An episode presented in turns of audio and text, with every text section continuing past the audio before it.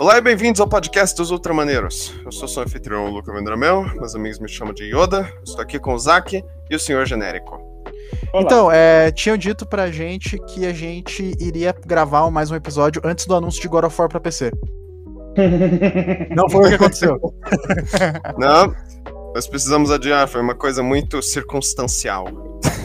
É, eu fui coagido a um casamento. É. Mas eu não, vou dar, eu, não vou dar, eu não vou dar detalhes, fica na imaginação de vocês o que aconteceu. é mais divertido assim. Hoje nós estamos aqui para o décimo episódio.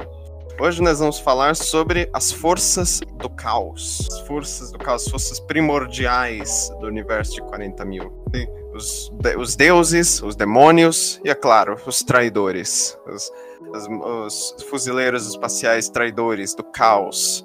Que tão frequentemente são os vilões das coisas. Mas veremos também que nem todo caos é necessariamente maligno. Tem um lado bom no caos. Exatamente. O caos, o caos, ele é uma força, como eu já falei, é uma, prim, é uma força primordial. Ela é a culminação de todas as energias psíquicas do nosso universo refletidas no imaterial, na distorção. E essas energias psíquicas, né, viram entidades metafísicas malignas, conhecidas como demônios e deuses. Então, sabe, sabe quando você tá fazendo limpeza em casa e você dá com o teu dedinho na quina de um lugar relativamente afiado e você assim profere palavras que você nunca achava que falaria na sua vida? Então, isso ajuda na criação de forças demoníacas do caos. que alerta. É, pois é. As, os, os as, as forças, as, quando a gente fala energias, energias psíquicas, isso inclui emoções também. E cada emoção e cada energia alimenta um tipo diferente de Deus e entidade do caos. Então, assim, se você meter o dedo na, na no cantinho do, do, da mesa, gritar de raiva, você está alimentando o Deus Korn da violência. Ou dependendo das suas piras, você está alimentando Slanesh por fora, né? É, é, and, and back with the jokes we are. Aí é preocupante. Mas eu acho que aquela, aquela dorzinha do, do, do mindinho na quina, eu acho que é bem, bem coisa do Slanesh mesmo.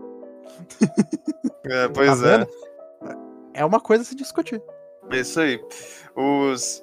Você vê, o, o caos e o imaterial são coisas assim diferentes. O caos são as coisas formadas no imaterial. O imaterial é a entidade, é, o, é a dimensão em si, nossa realidade paralela.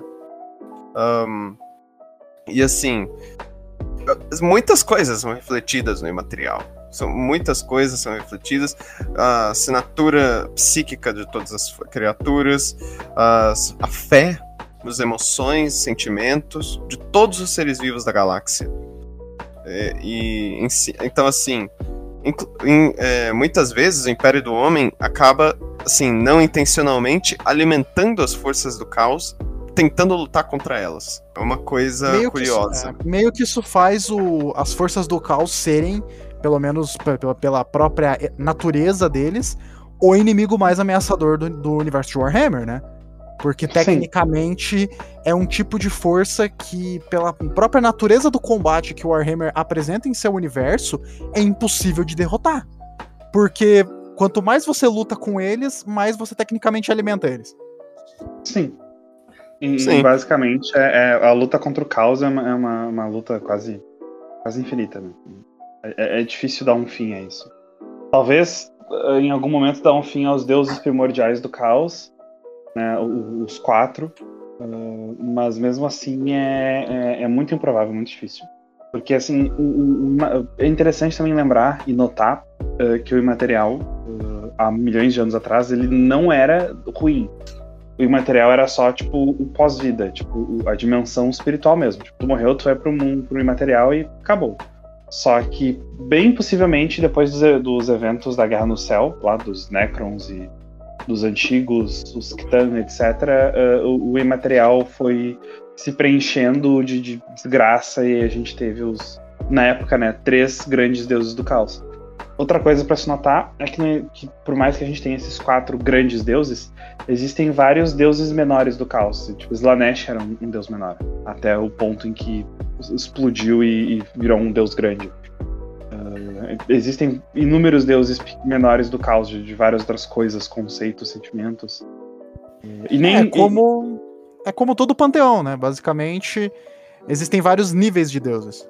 É, assim, quase praticamente não se fala desses deuses menores, tipo, porque esses quatro são tão grandes que esses menores são insignificantes.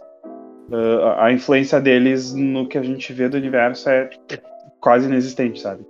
Mas, uh, de certa forma, eles existem, mas são muito, muito irrelevantes. Pois é, isso, me, isso é uma coisa interessante de se observar, né? Justamente quando você trata novamente da escala que o Warhammer tem em sua natureza, né? Sendo um universo grande pra caralho, né? Sim.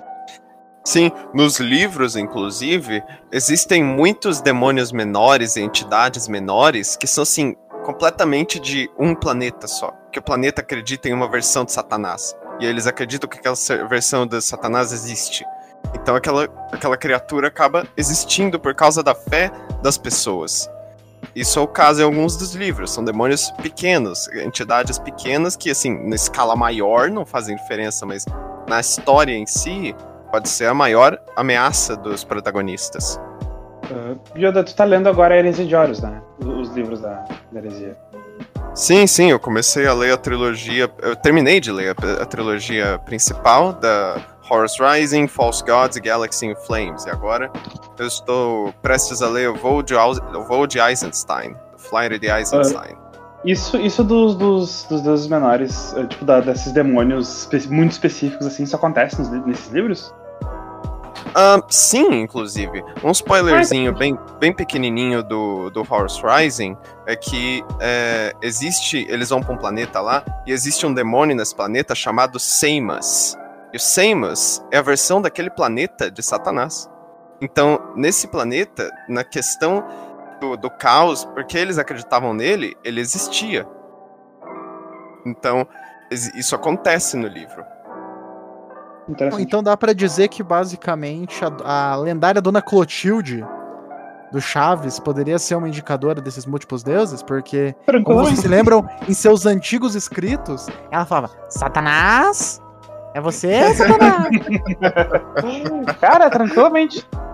Da mesma a, forma a que, bruxa exemplo, do 71. A bruxa do 71 é uma entidade perigosíssima do universo de Warhammer. Ah. Abomínio, bruxa! Abomínio. Cara, se os elfos não tivessem feito Slanesh nascer, com certeza a Clotilde seria o quarto deus do caos. O quarto deus do caos. Se não fossem os elfos, a Clotilde ali. É, quais são as atividades que ela faz com a deusa do caos? Ela coloca frangos podres na janela de todo mundo para ver se alguém, para ver se as crianças comem, sabe? Toda vez que o seu Madruga passava, alimentava os Lanas. Cara, imagina a cena. Agora, agora eu tô imaginando a Slanesh com a roupa de azul e aquele, aquele, negócio na cabeça, assim, todo se mexendo quando passa o seu madruga, assim. Olha que saudade que eu tô disso. Não, a gente já, a gente já fez o, o aspecto futebolístico do universo Warhammer em outros episódios já, agora nós estamos finalmente introduzindo o Chaves Verso, né, pro universo de Warhammer. Verso. Exatamente. É o Bolanhos Verso, na verdade, né, mais cabível. Bolanhos Verso. O, o, o, o Chapolin nada mais é que um... Que o Imperador. Eu, eu não diria que... Eu diria que ele é um, um dos Blood Angels. Pela roupa. que aí ele tem um, um ah, aqueles martelos, um Thunderhammer, né? E... Thunderhammer. Oh, meu Deus. Aí tá lá, ó, vai tacar lá o corner. Chega ele, eu vou! Eu vou! eu vou! É, ele, é, ele é mais afetivo que um comissário. Ele entra no meio dos guardas e fala: sigam meus bons! Daí Siga todos seguem ele. é. The Ultra, The Ultra Maneiros Experience aí. Mas então, sobre o caos. Sobre o caos. Um, é, sim. E assim, existem muitos demônios menores uh, que, no, como eu falei, que no geral não fazem diferença, mas naquela história são muito grandes. E sim, genérico, você tá certo. O caos é a maior ameaça contra o Império do Homem no momento. Ameaça para todo mundo, na verdade. O caos é uma ameaça para literalmente todo mundo que existe, até os Tyranids. Eu, eu, eu, diria, é porque... eu não sei se, se, a maior ameaça seria os Tyranids ou o caos, porque os Tyranids têm uma presença muito absurda no. A Hive Mind tem uma presença muito absurda no caos. Então acho que a, a, verdadeira ameaça da galáxia fica, tipo, entre esses dois, assim. É, tudo é. é. jogo, é jogo de comadre, né? Tipo, os dois se conhecem, então é. Vamos aí, ó. Vai lá, manda os teus bichos que parecem uns pintos atacar lá o lugar. É isso, beleza. deixa, deixa eu pôr pra tocar o Linkin Park aqui pra mandar os exércitos. Nossa, tem certas batalhas que são basicamente um free for all, tipo a batalha em Baal, saca? Que o Zack falou uns episódios atrás, que entra os Tyranids, aí do nada entra os demônios de Korn, e daí é um uma porradaria sem sentido. Cadia foi. Não, não. Cadia só. Não, Cadia não é tão free for all. É, é tipo. Todo mundo, todo mundo contra o caos. É, é um pouco mais diferente. Mas... Na real, nada mais foi do que os Smash Bros. de, de Warhammer. Assim, everyone is here.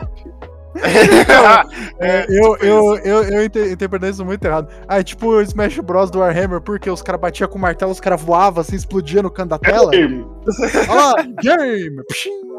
O... Nerf Cadia! Nerf vamos... Tem que nerfar Abaddon... a Cadia no próximo.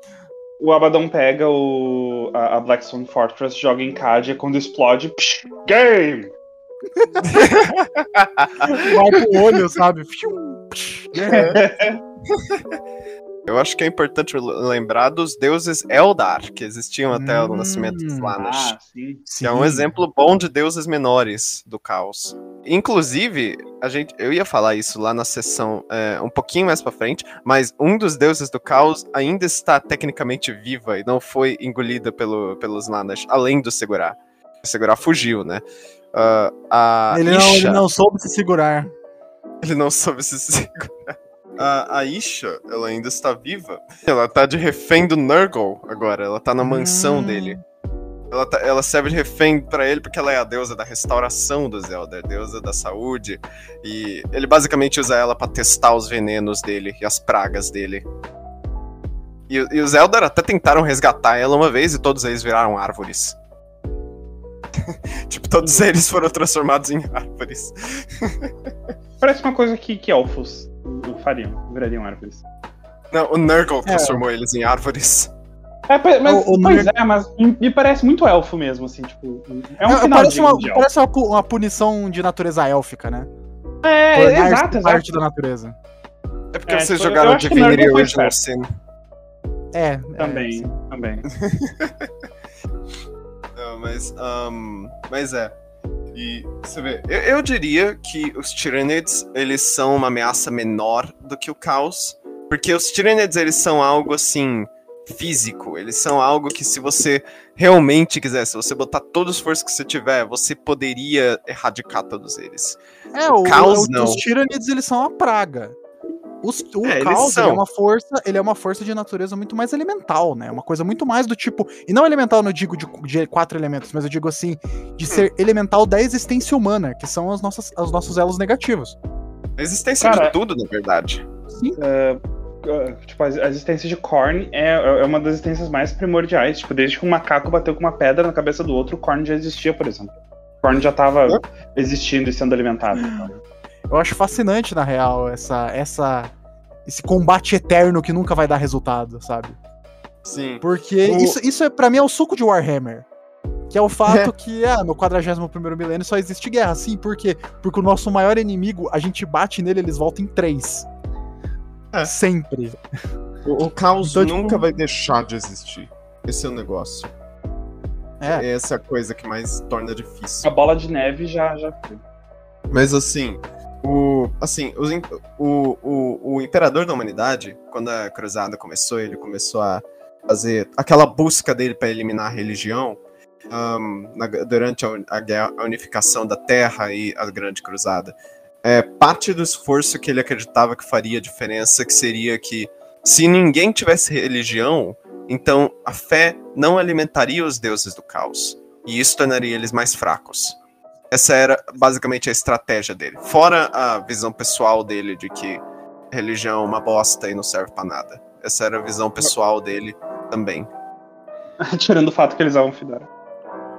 É, é. Tira, tira, tirando o fato que ele, que ele tá sentado agora na privada de ouro e tá sendo louvado por um monte de gente, né? Não, isso aí é coisa. Não, não é à toa que o Guilherme tem ultra depressão com todo, tudo que tá rolando na série.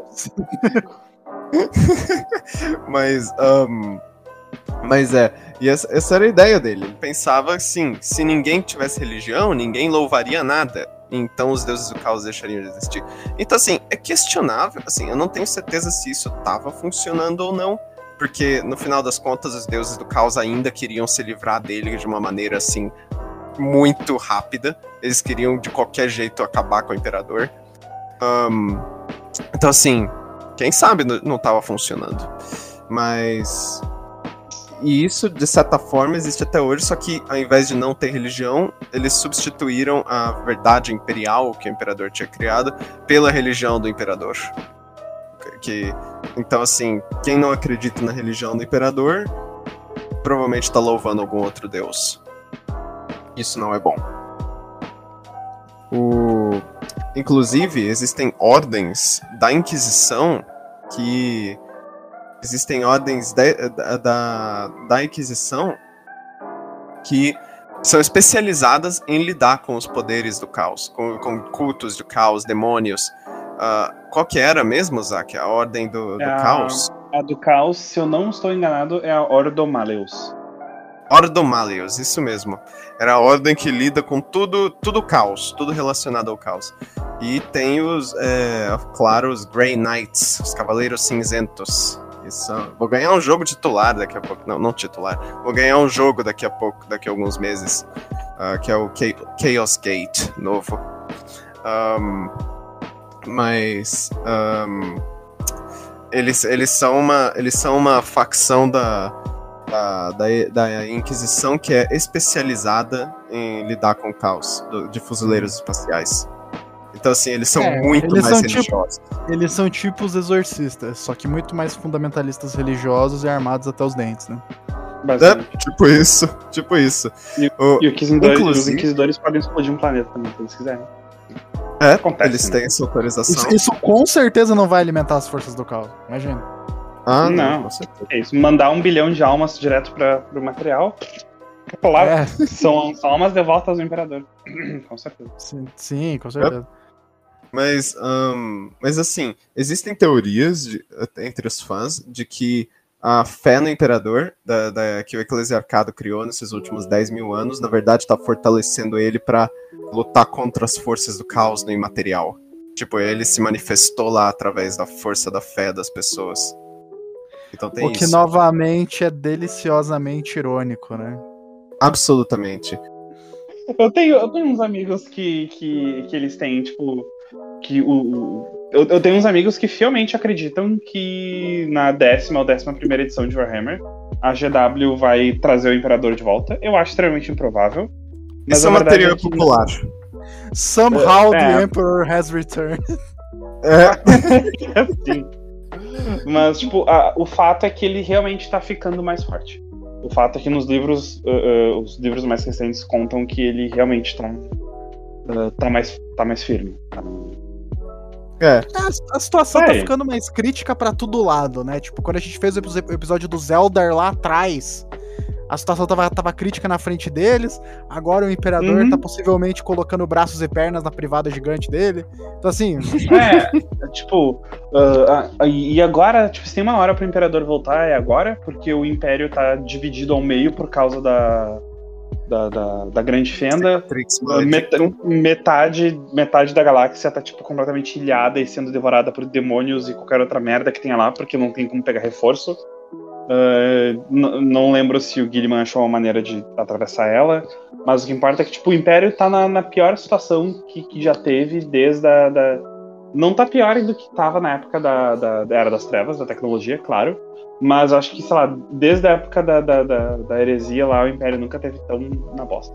Já estão mandando aquele áudio do seu Armando pro Imperador no WhatsApp 1. Daí, dá pra deixar para a frustração do, do pessoal ah, não, mas agora não é mais.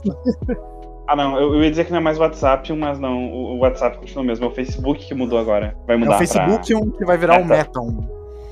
É, o Match. O Facebook mudou de nome a companhia. Metal. Ah, eu, eu, eu, não, eu não vou falar sobre esse negócio do, do Meta e do Metaverse, porque eu odeio o Facebook. E ah, não, mas isso aí. Mas, mas odiar o Facebook. Tudo que o Zuckerberg faz é. Tudo que o Zuckerberg faz é uma bosta.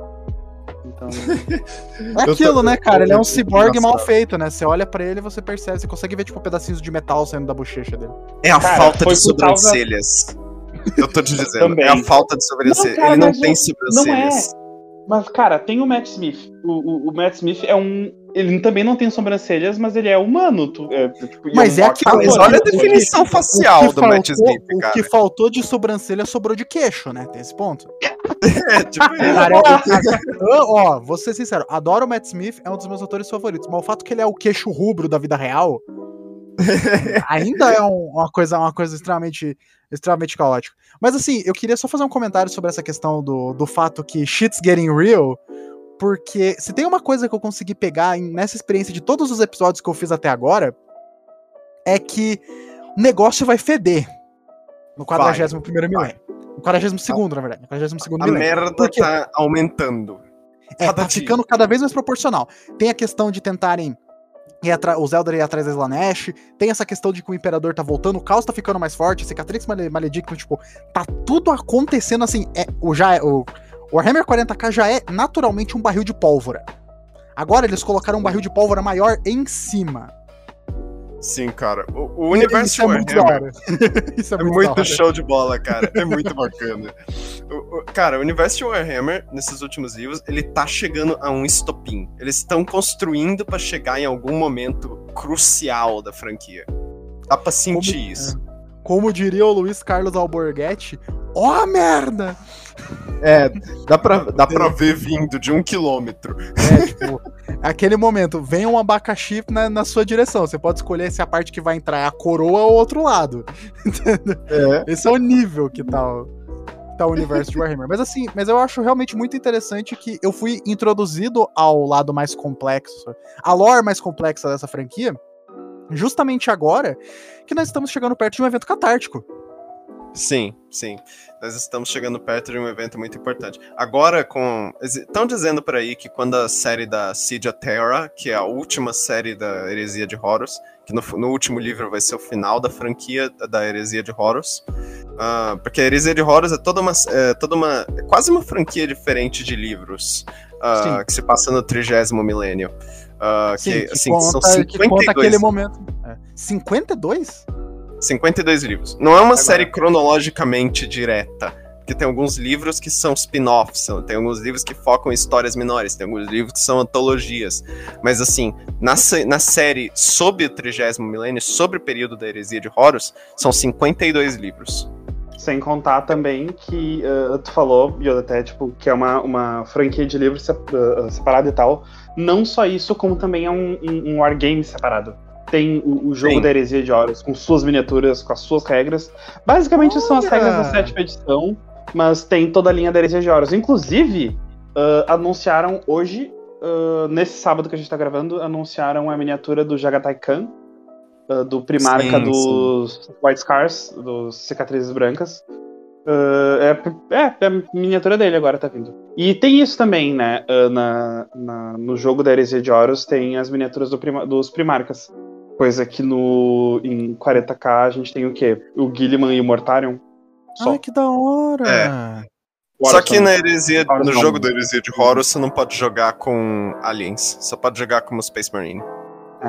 É, é, é basicamente é, é. é, é, aquela briga interna deles só. É, heresia, heresia de Horus, também conhecido como It's Just a Prank, Bro. Famoso, né? Deu a louca a, a, no Horus Lupercal. Deu a louca no Horus Lupercal.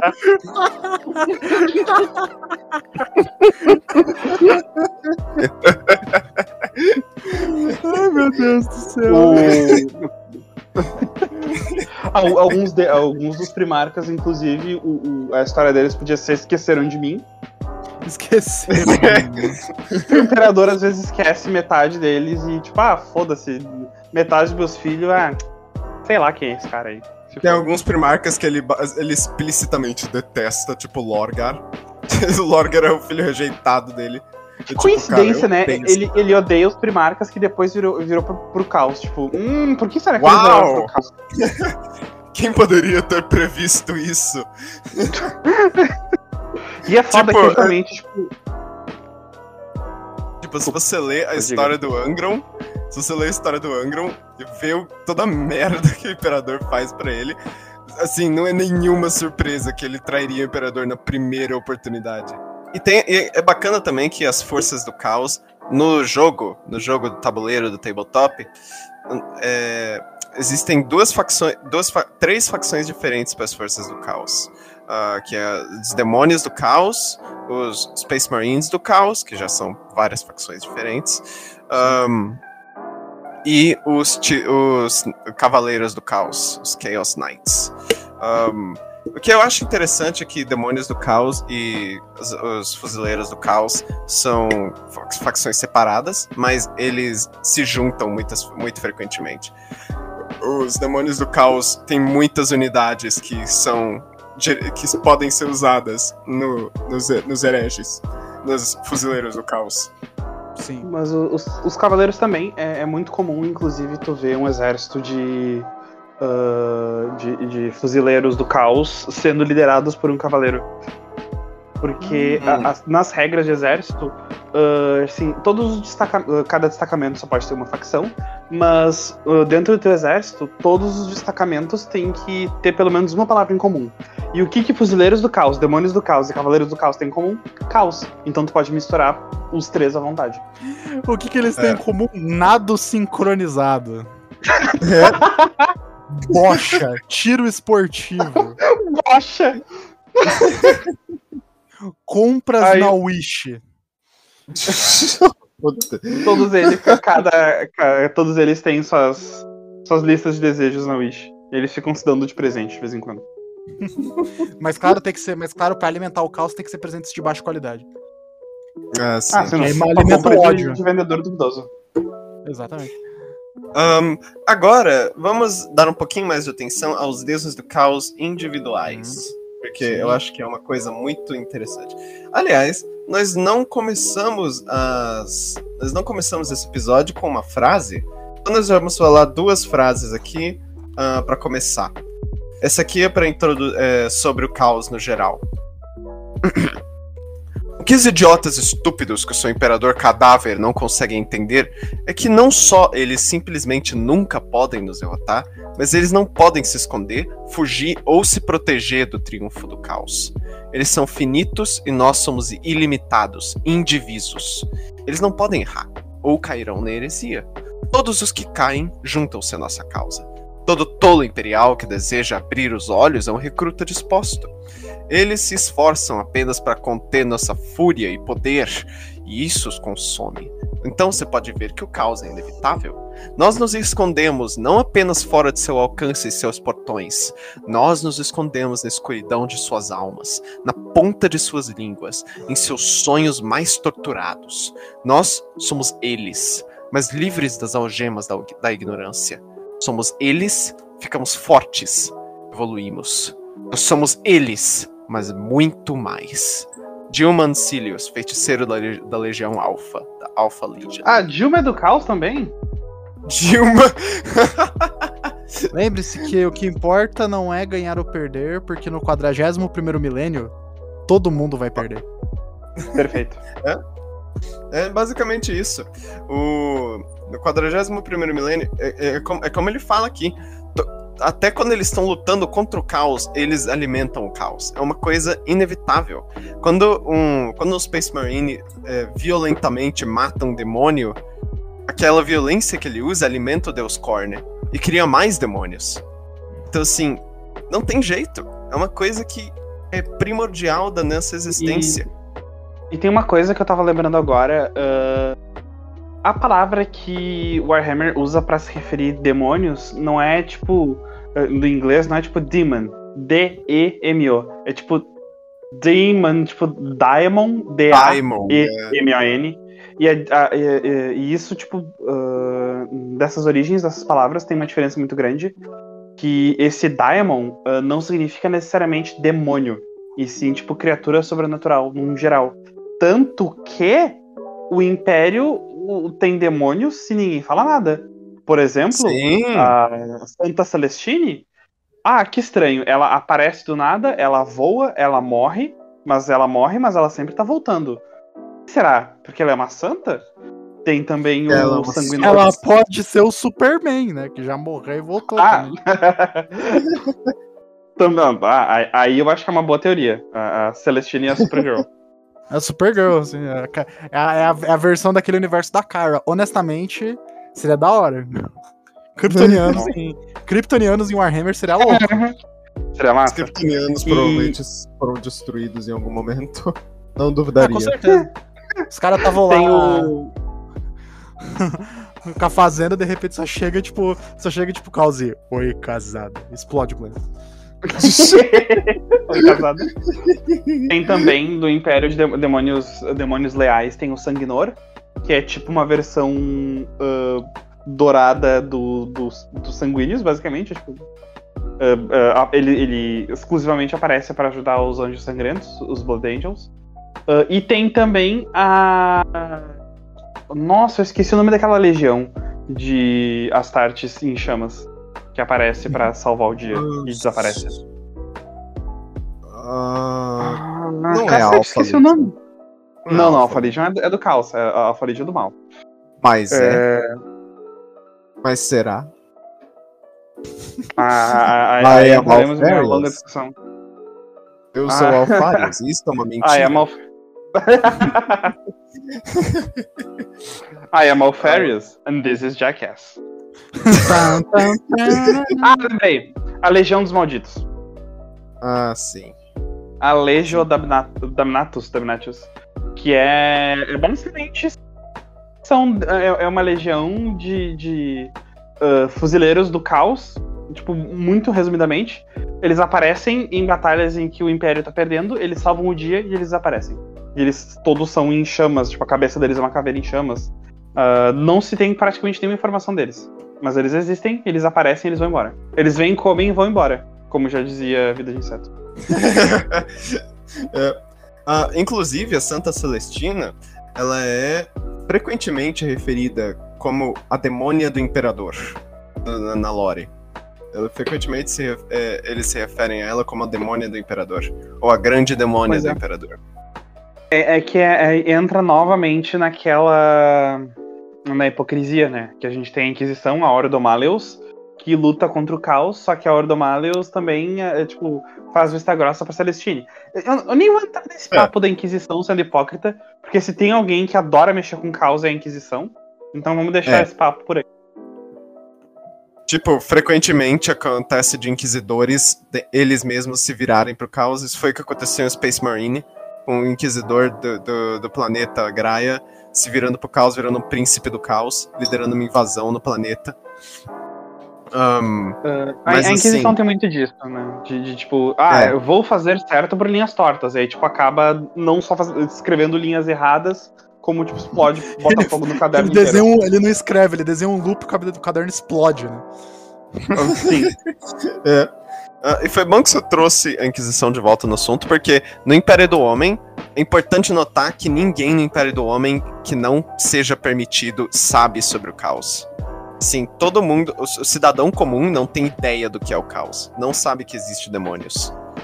A menos que seja através de um culto ou através de um ataque assim direto o cidadão normal não, não sabe o que, que é o caos. Exatamente para prevenir que cultos surjam, que é, é. pessoas comecem a louvar eles. E, então, assim, acontece muitas vezes de um regimento da Guarda Imperial lutar ao lado de Cavaleiros Cinzentos ou alguma outra legião que é muito contra o caos e todos eles acabarem mortos logo em seguida, porque eles não podem falar sobre o caos, não podem saber sobre o caos. É o, é, o Dragon Ball, né? Tipo, foi proibido no universo de Warhammer, porque a, a clássica abertura em português dizia: posso pressentir o perigo e o caos. Não Aí, pode? Falar isso, falar isso, falar isso é causar um rebuliço na população, então. Como assim, caos? Então tá, tá pressentindo o Nurgle aí? Zint? ai, ai. Bem, um, Inclusive tem aqueles memes lá do, do, do, guarda. Você está lutando contra um monte de demônios. Você está, você está prestes a ser salvo por, por uma, uma regimento, por, por uma, um capítulo dos, dos fuzileiros. São os Cavaleiros Cinzentos. Ah, não. você vai morrer logo em seguida. Eu acho é, que I, I will save you from life. se eu não me engano, posso estar falando besteira, mas se eu não me engano, quem, tem, quem costuma muito matar assim é, são os Templários Negros. De, Sim. de tipo, uh, estamos lutando aqui, tipo, salvamos este planeta dos demônios. Tem muitos civis aqui. hum, não tem mais. tem, tem muitos civis aqui, então você errou a colocação, é tinham. Tinha. é tipo aquela é, cena tipo... Megamente. Você não salvou! Ah, eu não diria salvar. Eu diria sobre novo gerenciamento. o gerenciamento, eu quero dizer, morte. O gerenciamento é o, é o, gerenciamento mais antigo. É, é o gerenciamento da minha espada no seu crânio, né? Tipo. um, e, e, e, é engraçado porque no, em Warhammer, é claro, previsivelmente existem rebeliões contra o Império. Assim, é uma Sim. coisa que aconteceria. Uau. Mas, diferente dos, da rebelião de tipo Star Wars, as rebeliões de Warhammer, elas não são exatamente uma coisa boa, porque primeiro que muitas vezes quando elas acontecem, elas se, torna, se tornam muito rapidamente ferramentas para o caos. Tipo, as forças é. do caos imediatamente pulam para fazer o uso deles e todos eles viram cultistas. É o famoso caso de, né, putz, eu só queria protestar contra o governo fascista e agora eu tô metido com um culto satânico. Eu odeio terças-feiras, é. é uma terça-feira no universo de Warhammer. É. Você precisa você escolher. Quer, você quer pedir, você quer pedir direitos trabalhistas pros guard, mas você termina sacrificando virgens. Cara, que coisa horrível. Como é que. Eu odeio quando isso acontece. É muito desconfortável. Eu odeio quando isso acontece, né? É, tem, tem duas facções, cara, que, que ficam. que, tipo, pegam os humanos quando eles fazem rebelião. Ou é o caos, ou são os tal. São os dois que, que é. querem humano em caso de rebelião. É, num lado você vira satanista, no outro você vira otaku, né? Não são dois. É, eu, eu sacrificaria virgem, foda-se. Olha, se não fosse os robôs gigantes dos tal, eu também já eu faria uma escolha tão fácil assim. Terceiro é os. Terceiro é os Tyranids, que causam a revolta em primeiro lugar. É, é. Na é. sociedade. Os, os tiranos eles falam: Nossa, você percebeu? Tem uma coisa estranha na cabeça do Jorginho, parece um pinto. oh não, não tá Oh não! Falar em, em, falar em tiranides, uh, hoje foi, foi anunciada a, a, a, oficialmente a, a, caixa dos custódios contra os Gene Stealers, os, os Furtagenes. Uh, e eu, eu, eu acho Furtagenes um nome bom, eu vou insistir nele até emplacar. Ladrão e é interessante. Fantástico. e é interessante notar uh, que essa, essa caixa, essa batalha se passa em terra. Então na terra tá tendo cultos de, de. E eu achei isso interessante. Digo, a terra é um dos, se não o maior é, mundo colmeia que existe no Império do Homem. É. O maior Hive World. Uh, eu não ficaria surpreso que existem múltiplos cultos de tudo que é tipo de coisa. Cara, não, só falou um culto de, culto de furtagênios, agora imagina os caras, tipo, correndo pra maternidades, tá ligado? Pegando as crianças assim e correndo, tipo. Cara, eu penso. Eu penso mais na questão da genocídio dos, uh, dos Space Marines, que eles vão lá no final da batalha, tipo um gremlin, e, e roubam tudo. ah, tem, tem aquele meme. Aquele meme do Marine com uma caixa de. de Vai chegar. Não, chega, chega um apotecário, tá ligado? Indo pegar a semente, não, beleza. Aí só olha assim os três caras correndo com a semente fazendo royal, royal, royal, royal. Cara, eu, eu, isso, eu tenho um meme de Warhammer que eu adoro, que é um, é um apotecário com uma caixa de genocídio embaixo do braço. E tá escrito: ele carrega a caixa de porra. Perto, perto, de você, perto dele, você não é nada. Sério, o, o meme do Cambox é. He carries the cum box. Next to him, you are nothing. Cara, esse meme é muito bom, meu. This man carries the cum box. Compared to him, you are nothing. uh, Foda. Ai, cara. Mas, não, é, mas, assim. Inclusive, o negócio do, do Imperador escondeu a existência do caos de todo mundo é uma das coisas principais que causa a heresia de Horus. Mas nós vamos expandir isso mais no, nos episódios que vão seguir daqui a alguns meses. Ah, mas sim, ele ter diria- escondido todo mundo. Como diria o senhor incrível, a gente chega lá quando a gente chegar lá. Exatamente, exatamente. É, tipo isso. Você sabia, genérico, que os deuses do caos, eles têm picuinhas entre si? O que Ah, apenas faz eles serem mais fascinantes, porque entidades malignas, quase primordiais, têm picuinha, o que é o suco do entretenimento. Cara, Eles se detestam. Todos eles se odeiam. tipo, não é um exagero. Todos eles odeiam um ao outro. Essa é uma reunião de firma que eu queria ser uma mosquinha pra assistir.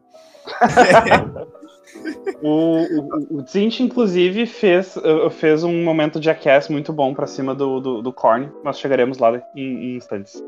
Sim, todos eles têm picuinhas especiais entre eles. Acho que uma das poucas vezes em que todos eles se uniram por uma causa comum foi durante a heresia, pra derrubar o imperador. Foi- é um dos poucos momentos acho que eles- também. É, talvez Kadia também. Mas eu não sei. Porque, assim, no livro lá, Visões de Heresia, é, fala que os, os deuses do caos estavam propulsionando Horus. Estavam dando Uhum. todo o poder deles a ele. Então, assim, eu acredito que isso significa que eles todos estavam trabalhando juntos naquele momento. Agora, Sim, já em Kadia, eu não tenho certeza. É que é do interesse de, de todas as, todos os demônios É. que o, o, olho, o olho do terror se expandisse mais, né? Então, tipo, É, eu, eu interpretaria que eles sejam que, tipo. Tanto que a. a- Nossa senhora, eu esqueci o nome da legião do, do, do Abaddon. Ó, Eu posso a dizer Legião, que eles não se, Legião Negra. É, eles não se juntaram. Eu acho que, na verdade, foi um caso de... a- o interesse em comum coincidiu. Isso, isso, Porque- exatamente. Na verdade, é isso que acontece todas as vezes. Eles nunca se juntam. Ah, não, eu É, acho que é. com o Imperador talvez seria algo mais claro, porque, tipo, ó lá, putz, o cara. Olha só, esse é um cara que com certeza vai sentar numa privada de ouro gigante. Mas na questão de Cadia, como era só um ataque a um planeta, por mais que fosse um planeta assim imenso e importantíssimo, eu ainda acho que ainda foi mais uma coisa do tipo, ah, você quer derrubar a Cadia? Você quer derrubar a Cadia? Vamos derrubar a Cadia, então, foda-se. É, que acontece que é algo mais assim. É, que existe uma diferença palpável entre os deuses em si se aliarem e os seguidores dos deuses se aliarem. Hum, Porque existe o caos indiviso, que é o caso da, da, da Legião Negra, que eles são aliados ao caos indiviso, então eles louvam todos os deuses do caos. E, então, assim, existe uma diferença entre aqueles que seguem eles se aliarem e eles em si se aliarem. É uma coisa hum, Boa, diferente. Bem colocado, bem colocado. Os. ahn, então, assim, eu diria que em Kadia foi esse caso. Tipo, os seguidores todos se uniram pra derrubar Kadia, mas os deuses do caos em si eu acho difícil. Acho bem difícil. Mas vamos expandir em cada um neles. Começando com Korn. Korn é o deus do sangue. O, o do cara. milho. O cara do milho, isso mesmo, cornflakes. O... Começando a falar pro- sobre ele, vamos começar com uma frase aqui. ah, de Amphimizetos, são feiticeiros dos Word Bearers, os carregadores da palavra, a legião do Lorgar. Bom, essa aqui é mais pro, essa aqui é mais pro caos no geral, vou falar nela, dela mesmo. Com as 37 chaves de É. Zinch, abrimos o caminho para nossos irmãos. Com os milhares de sussurros de Slanesh, nós os chamamos. Com as doze pragas de Nurgle, derrubamos seus inimigos. Com o poderoso machado de Korn, abrimos o mundo para eles.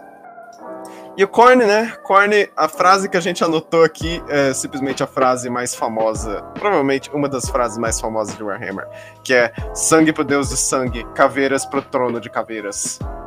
Então, E grito de- milho pros flocos de milho. E ouro para o Witcher. Olho para, olho para, olho para o Witcher, isso mesmo. Nossa, É, eu, Corinthians, na verdade. Na verdade, tem uma frase que eu lembro mais do Korn, que é They hit me with a truck. eu mandei esse vídeo pra vocês. do- dele fazendo a voz do Brock Samson. Ah, sim, sim, é, é o, é o Engron. É, esse meme com o Engron é muito bom. Cara, é Ah, sim, eu lembro desse. Eu lembro, lembrei agora. They hit me with a truck. ok. É. Eles, eu tenho que os Marines sendo assim, ok. tá bom. Vai lá, divirta-se. Cada.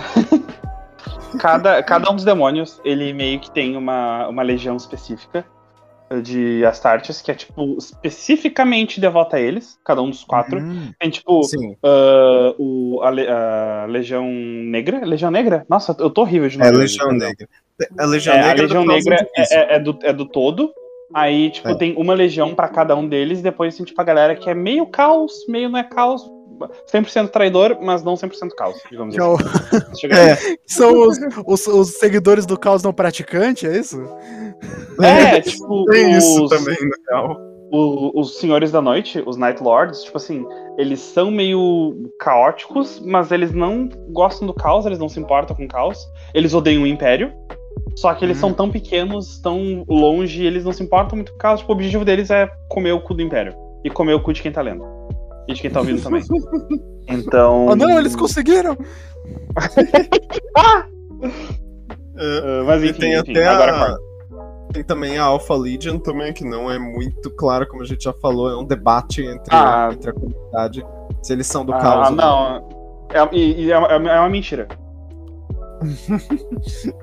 O- em- ah, é. é que ge- genérico, tem, tem, assim, tem a piada da. da- é, é piada e não é.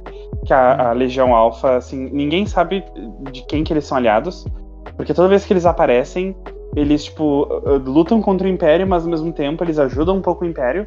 Tem o. o- não sei se chegou nisso, Yoda, mas eventualmente tu vai chegar lá.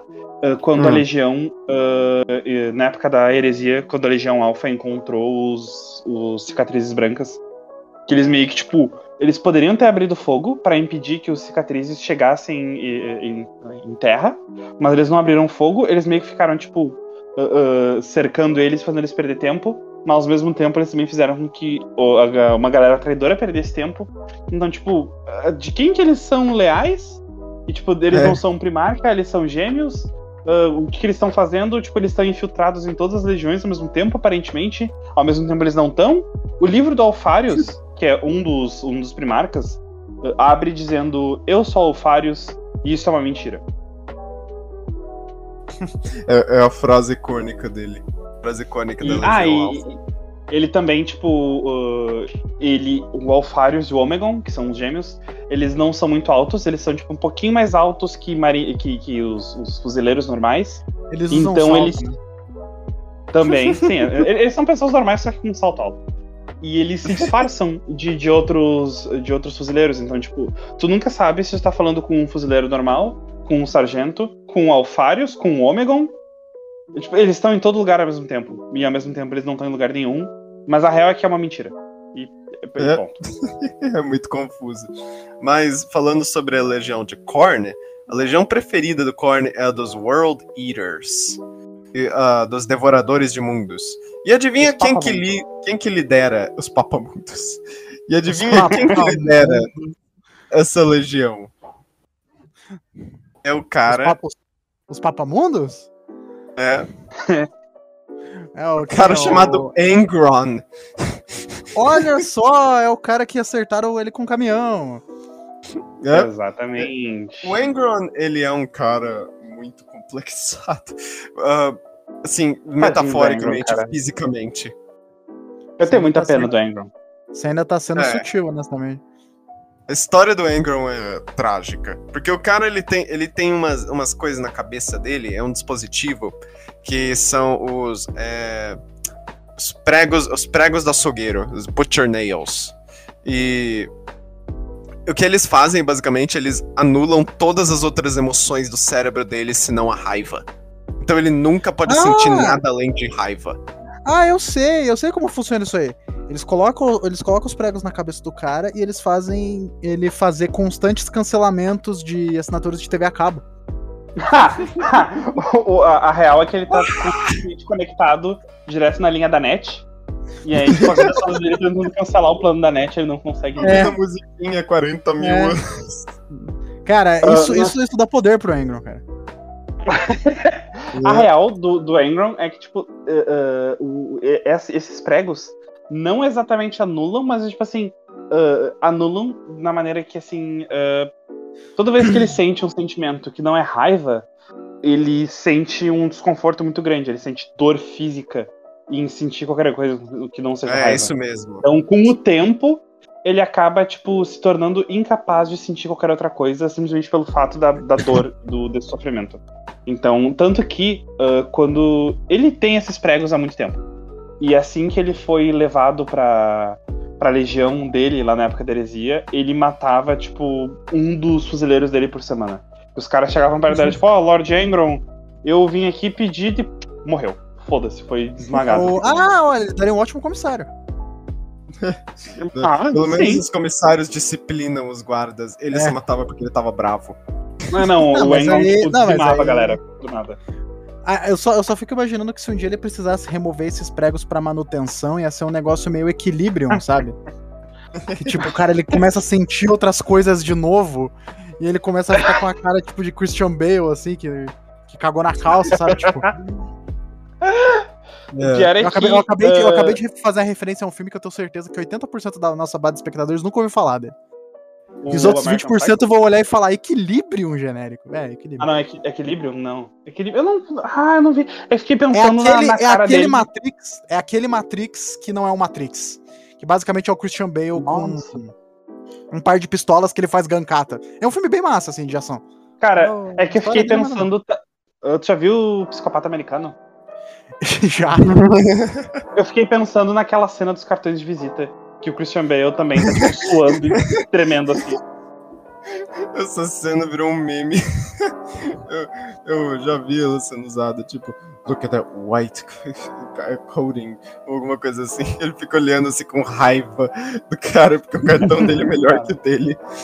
Pior é que eu, eu genuinamente gosto dessa. Eu, eu amei- cara, esse é um dos meus filmes favoritos. Talvez ele só não seja. Só não esteja ah, acima de Alien. Ah, mas eu amo essa cena, cara. Tipo, não ironicamente, essa, essa cena é uma, uma obra de arte. Acho fantástico. American Psycho Nossa, é uma como- experiência, né? É, Cara, É, é, é é muito bom, cara. Tipo, essa cena só eleva o quanto o Patrick Bateman é um mesquinho, imbecil e completamente vão. E o quanto, e o quanto que o Christian Bale sabe fazer umas caras e bocas, né? É, Assim. Que homem. Que homem, amigo. Nossa, cara. Aquela cena do It's Hip to Be Square é tão icônica, cara. Eu amo aquela cena. Ela é muito divertida. Ele, ele dançandinho com a capa de chuva é uma energia. É, ele dando dancinha dele. Não, e aí fizeram uma versão no futuro, o pessoal do. Não sei se é do, do É, Comedy Central. com, o- com o Weird Al. Fizeram O Weird Al Yankovic e o próprio Huey Lewis. É, e o Só que próprio ele falando do. American Psycho filme. Sim, É, exatamente. Nossa, eu eu isso, assisti. cara. Muito bom. É muito bom, Depois eu vou cara. catar. Não, é. Mas, Mas ah, então. voltando ao assunto. Os World Eaters, Olha- eles olha são só. um pouco melhores. Eles são um pouco Antes melhores que voltarmos-. Que que Antes foi, de voltarmos ô- pro assunto, nós fomos uh, pra Christian Bale e fomos pra American Psycho. Em American Psycho tem muito sangue. Sangue, Korn gosta de sangue. Ó, Deve Ó, ser o ainda filme estamos favorito no dele. assunto. É, de- deve ser o filme favorito dele, mas ele não sabe o que é o mercado de ações americano, né? Ele deve ficar tipo, porra, é essa? Na- Nossa. aí é- o mercado de ações americano é, é Zint. Zint é que gosta de, Existe. de, ca- de causar confusão imprevisível. mercado de ações. Ahn, Enfim, mas é. Os, os World Eaters, eles são um pouco melhores do que bárbaros, pra ser honesto. Eles são. Eles, eles, eles amam como. Até antes deles traírem o Imperador. Eles eram uma das religiões mais brutais da- do Império do Homem.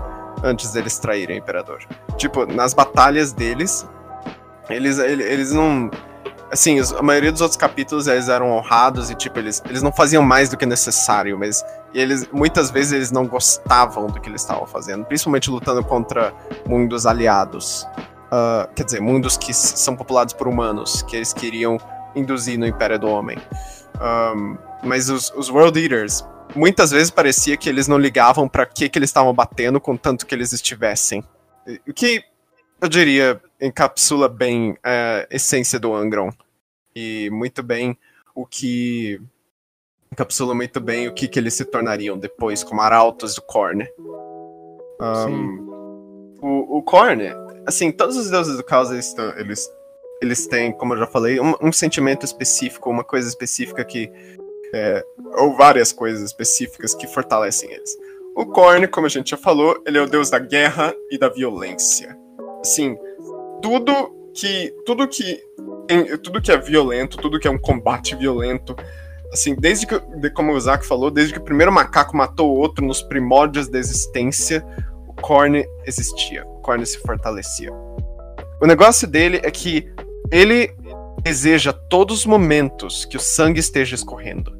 Ele não liga para de quem é o sangue. Pode ser de inocente, pode ser de traidor, pode ser de lealista, pode ser de uh, qualquer pessoa. Mas contanto que o sangue esteja escorrendo, pode ser aliado ou inimigo, tanto faz. Ele fica feliz do mesmo jeito. Assim, ele cada dia que um dos acólitos dele passa sem cometer um ato violento de carnificina horrível, ele fica insatisfeito. Ele é um senhor da guerra, a sede dele é insaciável. Tem isso. Um, não, é, o, desenho, o desenho favorito do Korn é Happy Tree Friends. Eu não, eu não ficaria surpresa. Os, assim, cada deus do caos tem um domínio no imaterial. Assim, o imaterial, ele é, assim, muito difícil de entender, tipo, não tem pé nem cabeça, nem futuro, nem passado, nem aqui agora, nem aqui nem agora, uh, mas cada um deles tem um domínio meio material que frequentemente é invadido por outro deus do caos e eles brigam entre si, como a gente já falou. Um, mas cada domínio deles é caracterizado por eles. Então, assim, o domínio dele é uma imagem descarada do inferno. É uhum. tipo, é tipo caricato. caricato. É, é, o inferno, bem literalmente. É, é um grande canyon que tá aí no meio, que ele teve um acesso de raiva, ele acertou a espada dele, ele abriu um, uma, um canyon no meio do domínio dele. Um, e tem um monte de. Ele, ele, ele é dito que ele senta num trono, no topo de uma montanha de caveiras. Ele carrega uma espada enorme que supostamente pode cortar a própria realidade. E assim, hum. o Korn, os demônios dele tem a clássica imagem do capitão. Tipo os Bloodthirsters, eles são, eles são os demônios mais poderosos dele. E eles são, eles são bem, literalmente a imagem de Satanás. Em muitas interpretações artísticas. Uh, não, só tu falou do, do, do, domínio do Korn. Tem algo muito interessante acontecendo constantemente no domínio do Korn, que a gente falou no episódio dos Orcs. Ah, uh, sim. Que no, no jardim de, de Korn tem os orcs lutando contra os demônios de, de Korn. E eles morrem e os esporos geram mais orcs e eles estão lá. E a Korn guarda esse jardinzinho de, de, dessa plantação de orcs com muito carinho. Que é uma, uma é, tem aquele cara lá que. Tem aquele orc lá que invadiu o.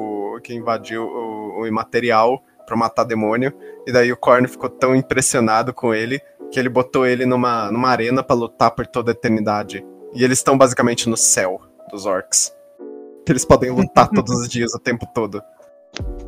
Eles morrem e eles voltam à vida no outro dia. É o. O cara chega e fala assim: Ah, você é um bom guerreiro, né? Beleza, você vai lutar pra sempre. Aí corta pro, pro Orc fazendo aquela cara do, do Thor no Ragnarok.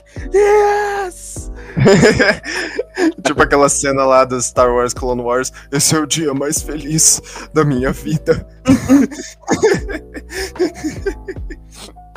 é, o, e assim, o Korn ele é, um dos, ele é um dos deuses mais comuns em tudo que você vai ver. Tipo, muitas vezes é ele que é o, os demônios dele, pelo menos, que são mais representados na mídia. Uh, em, principalmente os Bloodletters, que são o demônio mais famoso dele, que são uns capetinha, um capetinha é, pequenininhos. Capetinho cabeçudo. É, cabeçudo, que carrega, carrega, carregam espadas. Eles têm, eles têm uma lingona, eles têm cabeça de alien, de xenomorfo eles carregam uma espada. Um, e esses são os demônios mais comuns dele, mais conhecidos. Um, então, assim, os soldados dele, bem como ele, são, assim, tão psicóticos e tão malucos que se eles não tiverem ninguém, nenhum inimigo pra, com quem lutar contra, eles lutam entre eles mesmos. Então, assim, eles são possuídos pela sede de violência dele. E. Orcs, basicamente. Sim. É, basicamente orcs. Isso que, às vezes, com um pouquinho mais de discernimento. Uh... pouquinho. Bem pouquinho. Bem pouquinho. Um, os exércitos dele, porque assim, cada deus do caos tem exércitos que eles chamam de uma legião de alguma coisa.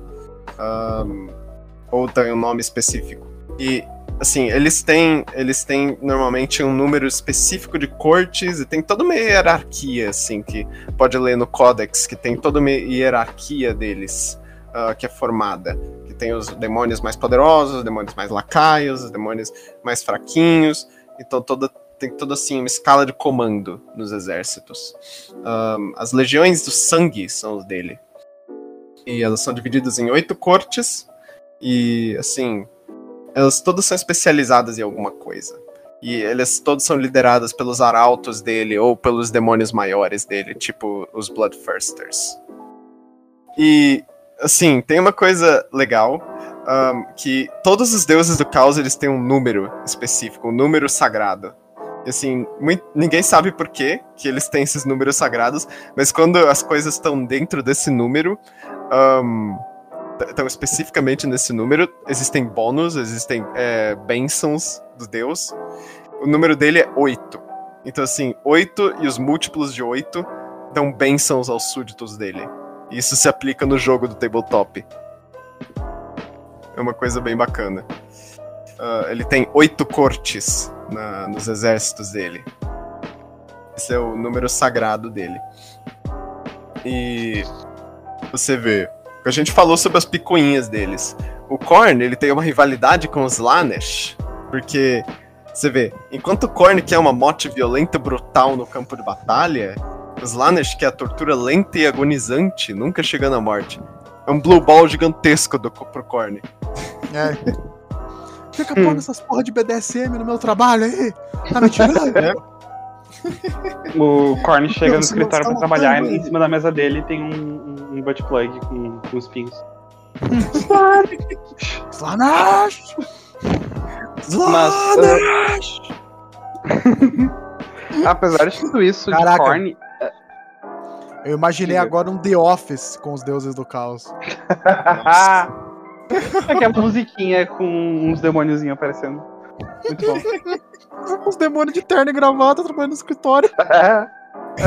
o Aruman, o, o Aruman feiticeiro do Tzint olhando pra câmera assim com cara de farto, tipo Stanley, quando a merda acontece. Virando os olhos assim, tipo. Hum. o. Uh, uh, uh, cara, eu, eu nunca vi muito The Office. O protagonista é Michael, né? Hum, tem vários personagens. É um documentário sobre o Não. local. Ah, o, o, o, o, o chefe do setor lá, como é que é o nome dele? O chefe é o Michael. É o Michael. É, o, é o, o Michael é o. É o Abaddon. eu, eu, eu, eu, fui no, eu fui na loja, comprei o melhor War Master do mundo. E porque eu acho que eu mereço isso. Eu acho que eu mereço essa caneca. eu, eu, dominei, eu tomei Cádia. Eu acho que eu mereço essa caneca. Tinha aquela cena do The Office. Mas, voltando pra Korn, apesar de tudo isso e desse horror que é, como eu falei lá no início, uh, todos os deuses também têm um lado bom. Enquanto Korn é, é, uma morte brutal e horrível e violenta, Korn também é honra, também é, é respeito entre combatentes. De tipo, uh, um, um seguidor de Korn, por exemplo, muito dificilmente vai te dar um golpe pelas costas ele vai querer bater na tua cara, de frente, entendeu? Tipo, bater é. pelas costas não é, não é muito bem visto, assim, por, segundo as filosofias de Korn. Tipo, Korn que é um, um, combate mais justo, uma coisa mais cara a cara, uma coisa mais honrada, sabe? Uh, honra, claro, debatível sempre, né, no, no campo de batalha, mas uh, mesmo assim, é, esse seria, digamos, o lado bom de, de Korn. É, mas como a gente falou, ele não liga para de onde que o sangue tá escorrendo, contanto que ele escorra. Tem é, tipo uma cena em um dos gibis. É, tem uma cena em um dos gibis da Marvel que são um monte de cultistas do, do Korn que estão, assim, esmagando uma vila enorme com uma. com tipo uma, um, um, tanque gigantesco e só atirando aleatoriamente nas pessoas. Então, assim, eu não diria que isso é muito honrado. É, não, não. Mas Uh, tem, tem alguns. Uh, tem, tem, tem essa, uh, Korn tem essa ideia, assim. Esse seria, digamos, o lado bom né, de Korn. Sim. Posso, posso falar uma frase pra gente introduzir o nosso próximo deus? Vai frente. Então, Hum. Doença, enfermidade, peste e varíola, sofrimento e a lenta e vagarosa podridão. Nurgle procura dar, da, procura dar tais dons maravilhosos ao gado humano indigno do Império. Somos apenas os vetores pelos quais beneficência virulenta pode ser espalhada para as massas indignas. Urgloth Rothert, Rothert, campeão da praga da Death Guard, Guarda da Morte. É. O Nurgle, ele é a encarnação da impermanência de tudo. Ele é o deus da morte e da podridão, da ruína e da decadência. Deve esse é cheirar é, bem que é uma coisa, né? Ele é um fedidão. Hum. Ele é muito. Think Boy. Ele é... é o cascão do universo. É, o cascão. ele é, é, é, tipo, ele tem toda essa temática de, de, de tudo. De, ele é nojento. Cara, as invasões de, de Korn começam com tipo, uma nuvem de moscas se espalhando pelo lugar. É uma, uma nuvem de, de gafanhotos, na real. Uma nuvem de gafanhotos é, de Korn. Tipo a praga. Ele tem isso, de, as, de, 12 de Nurgle, quer dizer. é, ele tem as 12 pragas. Esse é o negócio dele. Então não é, não é nem 7, são 12. Então, assim. Um, tem essa piada que o Nurgle, ele te ama. Porque um dia você vai morrer e apodrecer. E, essa é a controvérsia dele. Porque ele ama todo mundo, porque todo mundo vai morrer e apodrecer um dia. Mas é, no final ele ainda, ele ainda é um deus do caos. Então, assim, ele é alimentado basicamente pelo medo da morte, pela doença, pelo sentimento que, sabe, quando você. que você luta para esquecer que você vai morrer um dia. Ele é alimentado sobre esse tipo de, por esse tipo de coisa, pela enfermidade. Uh, é dito ah. que ele. Oi? Não, não. Uh, pode, segue em frente, desculpa. O lag. Sim, é, sim. Um, é um famoso lag. Então, é dito que ele fez todas as epidemias e todas as pragas do universo.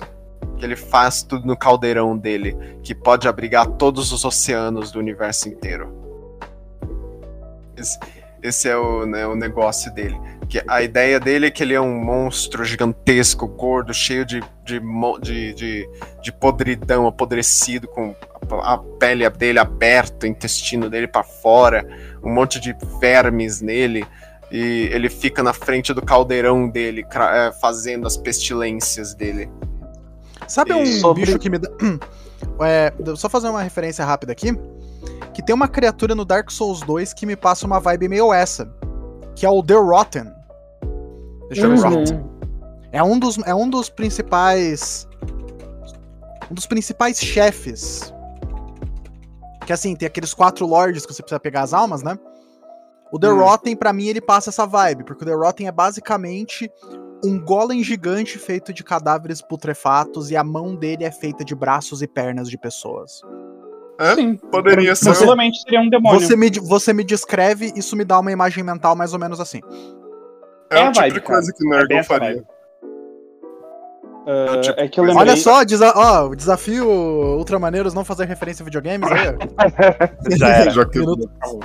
Porra. Uh, o Caldeirão do Caos, o Caldeirão do Caos não, o Caldeirão do Nurgle, tem a história do Kugath, que é um dos Great, great and Clean Ones, os grandes sujinhos, digamos assim.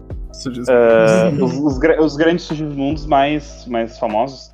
Que ele era um demônio menor, e ele tava sentado, tipo, no ombro de Nurgle, enquanto Nurgle tava uh, cozinhando e fazendo a, a praga mais poderosa, destrutiva e, e letal da história, de, de, toda a história do material e do material. Só que Kuga, sem querer, ele escorregou e caiu dentro desse caldeirão e sugou, absorveu toda essa doença. E ele virou um, um, um grande sujismo, um grande sujinho, um grande hum. cascão. E uh, Kuga ficou numa crise de ansiedade, tipo, meu Deus, meu Deus, eu estraguei a, a, a, praga do pai, eu estraguei a praga do pai. E Nurgle, tipo, tá tranquilo, tá de boa, meu filho, não se preocupa. Vai, vai, vai, vai lá espalhar uma peste. Espalhe uma preocupa, peste tá e se bem. perguntarem o que você tem, diga que é Ligma. uh, é, e, lambinha. Assim, Kuga... Lambinha. Lambinha. tá, tá, tá sofrendo lambinha. E tipo, o Kugaf, uh, ele, ele vive uh, pra, pra tentar uh, recriar, conseguir descobrir a maneira de recriar essa praga que ele tirou do Nurgle. Nurgle não se importa tanto com isso, mas ele carrega esse é. fardo. Mas pra Nurgle tá de boa, Nurgle é um amorzinho, Nurgle é um fofo. O Nurgle, ele é um. Ele, é, ele tem uma relação quase paternal com os, com os súditos dele. Então, assim, os súditos dele, súditos dele se referem a ele como avô Nurgle. Que ele é o avô de todas as coisas. Tipo isso. Um, mas, assim, ele tem. Ele, os fãs chamam ele de Papa Nurgle. então tem isso. Uh... e aí, filhão, só nos computer, Nurgle. Só nas pragas. só, só, só, nas praguinhas. Tá jogando Plague Inc, meu filho? Gostou do presente? é o jogo favorito dele. um, mas é, a, a, a, filosofia dele e dos súditos dele é que a excelência vem da ruína. Então, assim, seres vivos são todos forçados a se tornarem fortes através da crise, através da dificuldade. Ele é, ele é o senhor das crises, é o deus da crise. Então, assim, na ideia dele, é, o, todos vão ficar melhores se houver uma crise ocorrendo.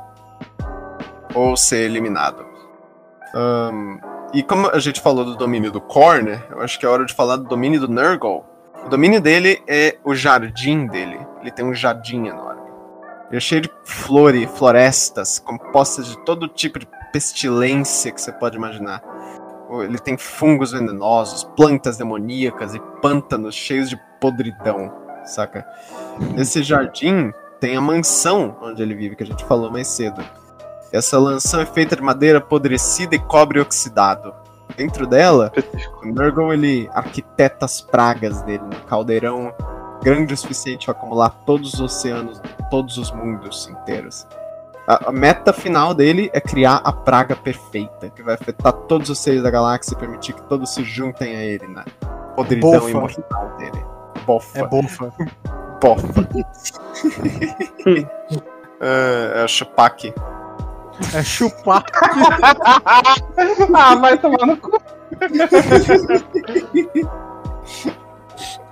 É, o, assim, os demônios dele todos são nojentos. Tipo, essa, essa, é a ideia dele. Todos eles são nojentos.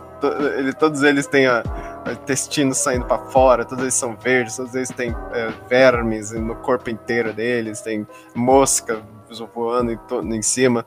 Um, todos eles. Tem os Poxwalkers, que são uh, o mais próximo que você consegue chegar em 40k de zumbis.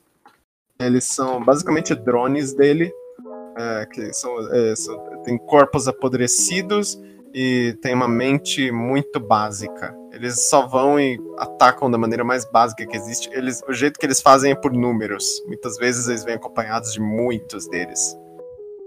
Então tem isso. Uh, e eles não morrem fácil. Eles não morrem fácil também. Eles têm uma resistência. Que esse é basicamente o tema do, do Nurgle. Todos os demônios dele. Todos os demônios dele são muito resilientes. Eles são muito devagares. Então, assim. Eles podem tomar todo tipo de, de porrada que você pode imaginar. E eles ainda vão estar de pé quando normal não estaria. Por exemplo, a Death Guard, a Guarda da Morte, é a legião do tabletop que é mais resiliente assim, lutar contra a Death Guard é muito difícil, porque você raramente vai conseguir matar uma das unidades deles, ou várias o suficiente, para você conseguir é, sobressair eles em números. É uma coisa. É muito chato. Muito, é, é muito chato. É muito chato mesmo. Muito difícil de matar os, os, os a Death Guard. Uh, e, apesar disso, uh, com, com tudo que Nurgle tem, também temos o lado bom de Nurgle que é uh, por mais que é, é, a, a, ideia de que por mais que tudo esteja ruim, uh, tipo assim, uh, coisas ruins podem acontecer, coisas boas podem acontecer, mas no final tudo do, do pó, tipo assim, aquela noção de que do pó viemos ao pó voltaremos, tipo a, a, morte é inevitável, então a gente pode tentar pegar uma mensagem boa disso, tipo memento mori sabe? Lembra que tu vai morrer, então aproveita o, o, máximo que der. Porque uh, Nurgle é o oposto de Zint. Então, enquanto Zint sempre muda, Nurgle uh, é, estagnado. É tipo, tudo vai apodrecer, tudo vai ficar, tudo vai se transformar, tu vai apodrecer, tu vai virar adubo, vai criar uma árvore que vai apodrecer, que vai criar um, uma flor e tudo que vai assim. apodrecer, que vai virar um sapato de salto, que vai apodrecer. Que finalmente É, vai virar bofa. Vai virar bofa. Basicamente. É. Ahn, e assim, e isso é muito contra o Zint, porque o Zint ele é o deus da manipulação, da esperança, dos planos, da visão do futuro. Ahn, e antes de prosseguir pra ele, tem a, a, legi- a legião preferida do, do, do, do Nurgle, é a Guarda da Morte, que é liderada pelo Mortarion, que era um dos primarcas junto do Angron. É, era um dos primarcas principais. Ah, Mortarion, que é um boçal. Nossa, o Mortarion é, É. muito babaca. Sinceramente, Ele eu é. acho que de todos os, os primarcas demoníacos, eu acho que o, o Mortarion é o mais imbecil. O, o, o Typhus é mais útil que ele. O Mortarion é. é- enquanto o Typhus tá pensando tipo, no que vem amanhã, pensando no plano longo prazo, o Mortarion tá preocupado em. Não, porque eu vou matar o Gilliman! Eu quero bater no Gilliman! ah, no É, cara. o, o Mortarion é o primarca demônio mais ativo no momento, eu acredito. Ahn, é o que mais se mete na batalha e mais aparece. Ah, porque a maioria dos É. outros, eles não costumam sair muito frequentemente pra batalha. Alguns nem entram na batalha há muitos anos. Ahn, né? Fulgrim e. E Angron. O Angron provavelmente é, tem batalha, mas só, a GW só esqueceu dele no churrasco mesmo. o, você vê, o número sagrado do Nurgle é 7. Então, assim, todos os sets, no múltiplos de 7, é, são. é, recebem bênçãos dele, recebem bônus no jogo. Ahn, e ele tem sete, sete diferentes. O, o- o exército dele é organizado no número 7. Tipo isso. Ah, e como a gente já falou, ele mantém a deusa Elda da restauração Isha cativa na mansão dele e usa ela pra testar as pragas dele. Ahn, Ele passa E- tossindo nela todo dia, né?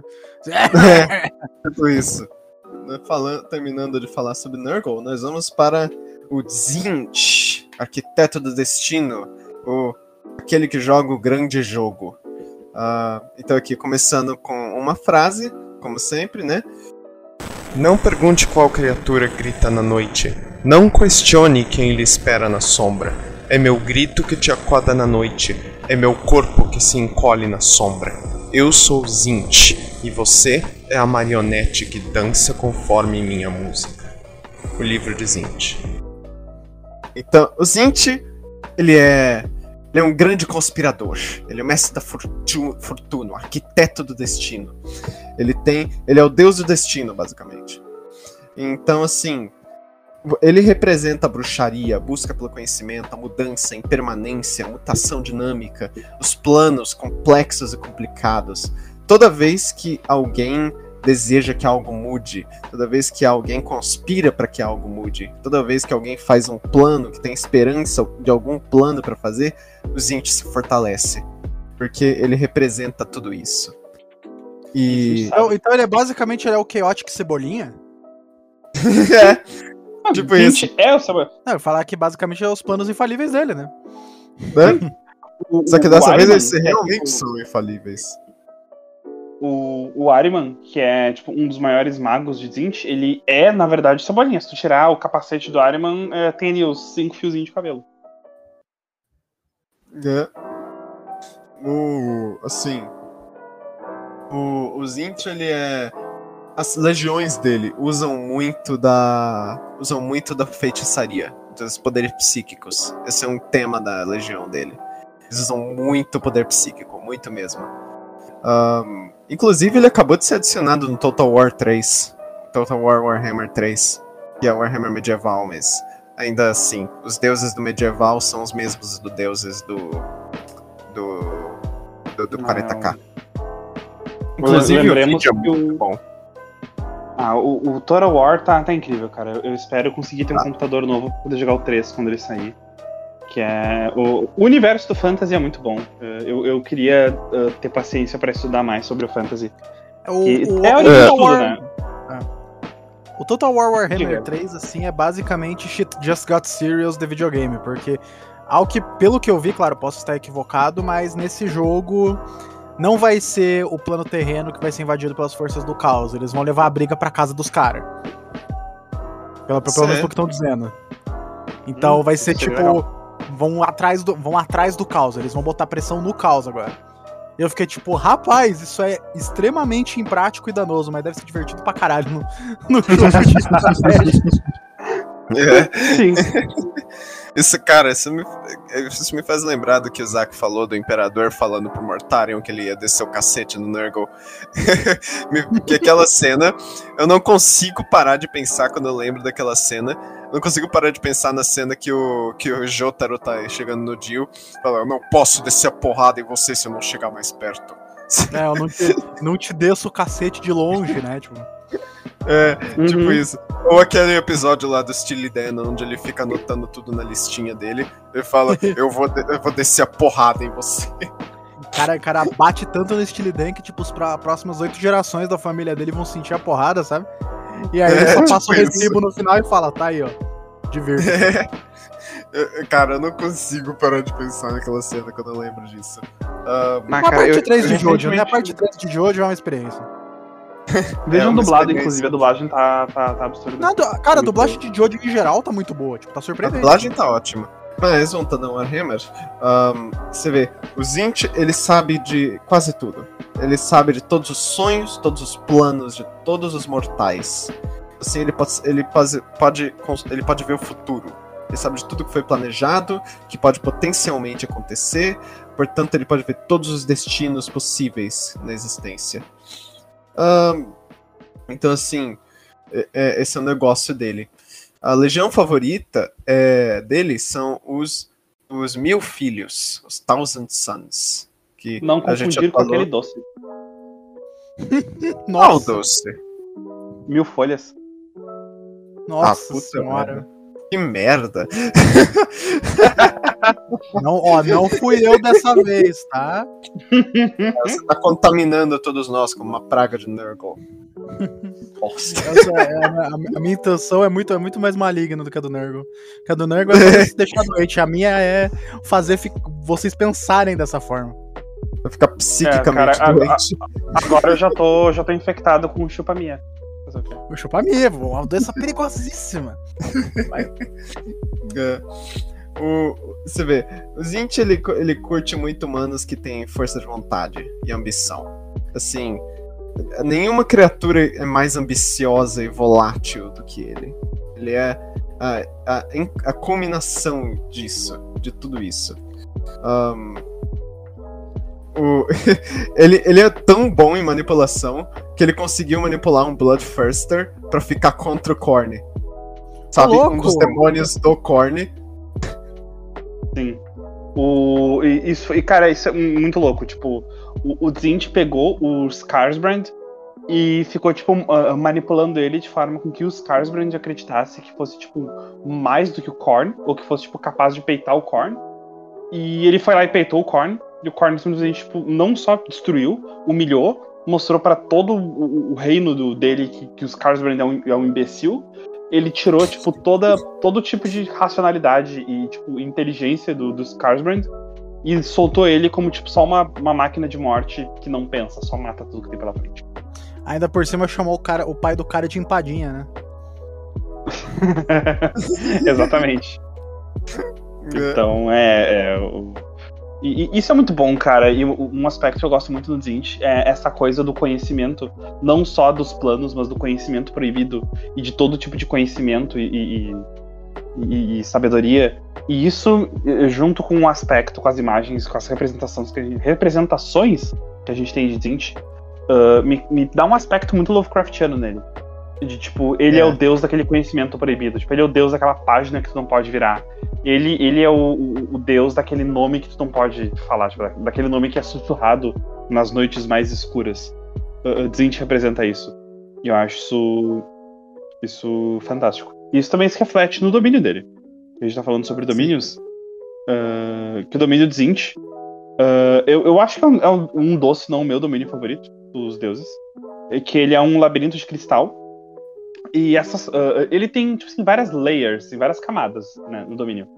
Uh, a, a, primeira é esse labirinto de cristal, uh, que nesse labirinto, tipo, nas paredes, tipo, tudo se reflete, absolutamente tudo, tipo, desde o do físico até os teus pensamentos, tuas ambições, teus sonhos, o teu futuro, todos os teus possíveis futuros, tudo, tudo isso vai se refletindo. Ao mesmo tempo que esse labirinto ele se mexe e ele troca. Então é, é quase impossível para um mortal normal conseguir navegar nesse labirinto. E quem se perde para sempre ali, tipo, entra para dentro das paredes, tipo, vira mais uma parede uh, no labirinto. Uh, hum. Então, isso faz pensar quantas. É, tipo, muita gente já, já, já ficou presa ali. Uh, e, tipo, isso absorve as energias e faz com que o domínio desidentifique as energias dessa pessoa. Então, tipo, o Dzint fica mais forte com as pessoas que ousam entrar no seu, no seu labirinto. Dentro do labirinto existe a Fortaleza Impossível, que é um castelo de torres de cristal. Só que uh, notável que essa é um castelo de torres de, tipo, distorcidas junto com chamas azuis. Só que esse castelo e essas chamas, essas torres, eles estão constantemente tipo piscando, blipando na realidade e, tipo, eles, toda vez que, te, que pisca, ele muda de alguma forma. Então, assim, eh, não existe uma forma definida pra esse palácio. Por isso que a fortaleza é impossível. Ela tá sempre Sim. mudando. E, tipo, eh, dentro dessa fortaleza é a mesma coisa. Tipo, os, os corredores e as salas, tipo, mudam o tempo todo para coisas aleatórias. Tipo, não existe espaço, não existe. O conceito de espaço e tempo eh, na Fortaleza Impossível, tipo, não, não existe. Qualquer mortal e demônio, inclusive, que conseguiu escapar do labirinto, tipo, não consegue navegar e fica preso para sempre no, na fortaleza. Só os Lords of Change, os Senhores da Mudança, que são os demônios maiores de, de, de, de Zint, conseguem entrar e navegar dentro da fortaleza. E dentro da fortaleza ainda, existe a Biblioteca Oculta. Uh, essa biblioteca Eu contém... muito essa. Todo, uh, tipo, essa biblioteca ela tem todo o conhecimento e todos os pensamentos de todas as criaturas de toda a história da galáxia tudo tá ali. Uh, e, e, inúmeros horrores, que são os demônios de Zint, que é tipo umas bolotinhas coloridas, uh, eles cuidam da biblioteca, cuidam dos livros e tal. Só que os livros uh, falam para eles e contam coisas, contam segredos. Tipo, tá ligado aquelas revistas, tipo, Tititi, revista de, de, de, de coisa de famoso? É, tipo, eles ficam jogando fofoquinhas, assim, tipo, ó, oh, o, sabia que o, o Tony Ramos passeou hoje no Leblon? E aí o demônio. Não, é o, é o Antonium Ramium. Já que estamos falando Antonium de Ramium. É. Conhecido e aí por, sua, não... por sua vigorosa pelugem, né? é um, é, ele é um dos lobos espaciais. e é. é. por causa disso, ele, esses horrores eles nunca conseguem sair da biblioteca. Tipo, eles estão sempre cuidando da biblioteca e uh, os livros estão sempre chamando eles, sempre envolvendo eles nesse emaranhado de confusão, de segredos, de, de coisas então eles nunca conseguem sair dali. Eles são, tipo, presos para sempre. Ah, é, é tipo Twitter, então. É, é tipo Twitter, é tipo uma, uma relação é. abusiva. Só que mais saudável. Que você nunca é capaz de sair. É mais saudável. é. Sim. Dizem é. uh, que o objetivo final de Zint é estender a influência dele pro imaterial, tipo, para além do imaterial, né? Chegar do material e derrotar os seus outros irmãos. Mas é, é, tipo, é literalmente impossível saber o que Zint pensa. Porque, tipo, o Zint tem uma forma física uh, que representa muito bem. Uh, o, tipo, dizem que, né, sobre essa forma física dele, uh, que ele tem, tipo, ele tem várias bocas e rostos no, no, no seu corpo. Tipo, a pele dele se transforma em várias faces que ficam te encarando de maneira debochada. E conforme ele fala, essas outras fases, elas repetem essas, essa mesma coisa que ele falou, uh, tipo, de, de, com entonações diferentes, uh, com uma palavra ou outra diferente, uh, ou ela comenta sobre alguma coisa que a gente falou, ou ela, tipo, reflete sobre o que a gente falou. Então, tipo, ele vai falar uma coisa, essas bocas vão falar e vão interpretar isso de várias maneiras diferentes. Então, assim, tu nunca sabe o que a gente tá falando. Tu nunca consegue entender o que a gente quer dizer. Uh, tu pergunta uma coisa para ele, ele vai te responder com cinco perguntas. Uh, e qualquer um desses assuntos que tu abordar, ele vai ter mais outra 15 perguntas e cada uma dessas 15 vai te levar a mais três questionamentos. Sabe? Hum, sim, sim. Um, e é, é muito, é, é, muito interessante porque, assim, o, o Zint, ele me lembra. Isso não. Isso é meio bobo, mas me lembra de um, de um vídeo dublado pelo Gianni. Gianni é. Um Gianni Matraiano. Gianni Matraiano. Ele é. É, é, um, é um meme do, é um meme do que é assim, tipo, Oh, o que tá acontecendo, garoto bobo? O que? Você tá prestes a contar uma piadinha? Hum, eu me pergunto. Saca? Eu me lembro disso quando eu penso no Zint. Ai, Jenny é muito bom. Mas sim, isso é, isso é Zint. é. Cara. Mas tem uma coisa boa. É, o, o Zint tem uma coisa, um lado muito bom. Uh, apesar desse emaranhado que é como hum. tudo, né? Como todos os outros deuses têm um lado bom. O lado bom de Zint é que, tipo, uh, por mais. Uh, é, é, um pouco. A premissa começa meio como Nurgle, tipo, por mais que tudo esteja ruim, por mais que tudo seja uma merda, Zint uh, significa a esperança de mudança. De que, tipo, sempre tu pode ter esperança, sempre tu pode mudar, tu sempre pode é. sonhar com um futuro melhor. E Zint, na verdade, nasceu com essa ideia Tipo, uh, uh, quase todas as criaturas que têm consciência na galáxia, uh, elas pensam em algum tipo de futuro melhor. Tipo, os humanos querem um, um, um, futuro sem o caos, ou sem tiranides, ou que o Imperador volte. Os ou Eldar querem um futuro. Ou sem Zenos. Os Eldar querem um futuro em que a. Ra... Ah, é xenofóbicos, né? É, é, é foda essa xenofobia. Os Eldar querem um futuro que eh, em que eles conseguem recuperar a glória, por exemplo. Os orcs querem um futuro em que eles podem lutar para sempre. Uh, então, o Zint uh, cresceu disso e se alimenta também com isso, não só conspirações e planos ruins e, e maquinações, mas também com dessa, dessa esperança inocente de que as coisas um dia podem mudar. E eu acho é, um, é basicamente um, é um contraste muito interessante com a própria natureza de Warhammer. Porque Warhammer é, em sua essência, um universo assim muito pesado, mas ao mesmo tempo, essas criaturas que simbolizam o que há de pior tecnicamente no universo, carregam consigo ideias boas. Sim. Esperanças é. boas.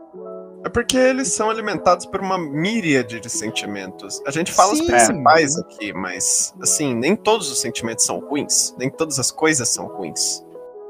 Os Lanesh tem muito uma, disso. Isso dá uma nuance muito interessante para eles. Sim, sim, com certeza. Isso é, isso é fantástico. Uh, quando a gente for falar de Slanesh, isso vai ficar mais claro. Tipo, nem, nem tudo é horrível, sabe? Slanesh representa muitas coisas boas também. É, não é porque ela foi, não é porque ela foi concebida em uma orgia gigante que. é que ela é 100% ruim, né? Sua origem não, decide seu caminho. Exatamente. Não, não é porque é o passatempo favorito de Slanesh é tortura de pó e bola que, que tudo é ruim. Não. É. Calma lá. Calma lá, Chufer. Uh, o demônio maior do, do, do Zint, que todos eles têm um demônio maior, que é o que mais se assemelha à imagem deles. Né? Que a gente falou do Bloodthirster, a gente falou do, do grande, o grande sujo, e agora a gente tá falando do Senhor da Mudança, Lord of Change, que é o demônio maior dele. É basicamente um passarão. É um passarão com cajado. É um passaralho. Às vezes. É um passaralho. passaralho. Às vezes eles têm duas cabeças. Às vezes eles têm duas cabeças. Aí é. fica. Depende. Aí fica aí. É, é um passaralho alado.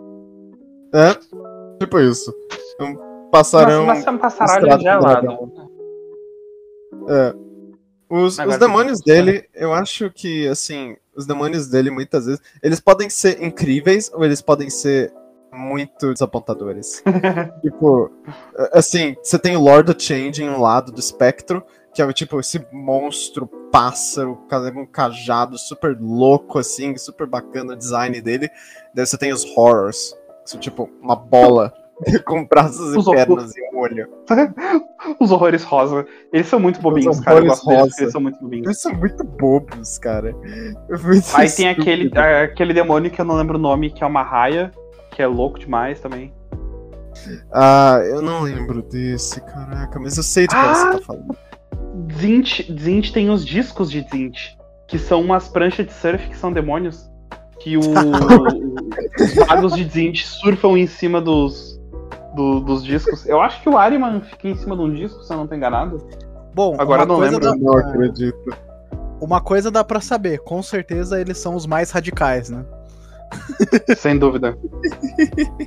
As arraias são chamadas de screamers, gritantes, gritadores. Isso. São umas arraias com dentes. Os gritinhos, é. Eles voam. É, No- Precisamos que vocês nos ajudem. Absolutely. Aí ele coloca o óculos e vira Dude! Ele sai surfando assim. Essa, Inclusive, essa imagem o aí Arma- do, do Magister, se eu não me engano, isso é do Age of Sigmar? Pode ser, mas, digo, Age of Sigmar, 40k, muito similares.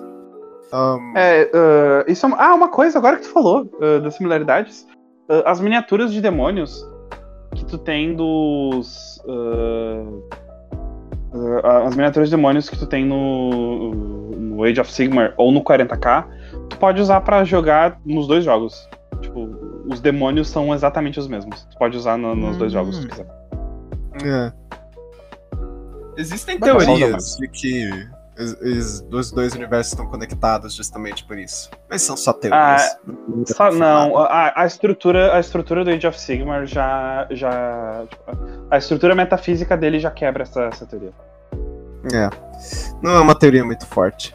Ah, inclusive o Aruman, que a gente falou agora há pouco no na, na piada do The Office, ele é um mago de Zint. Ele é um mago do- dos mil filhos.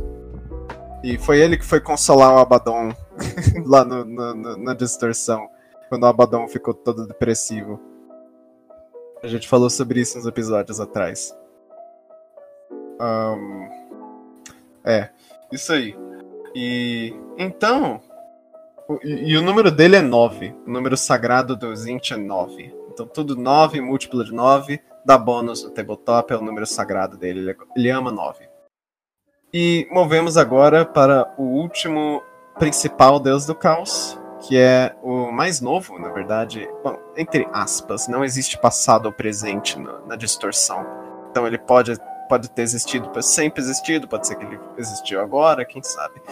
Mas é o mais novo, Slanesh, o príncipe do prazer, dos excessos. O caçulinha, o caçulinha da putaria. É o caçulinha da putaria, isso mesmo.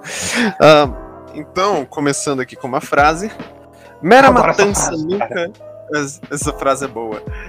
Mera matança nunca será o suficiente.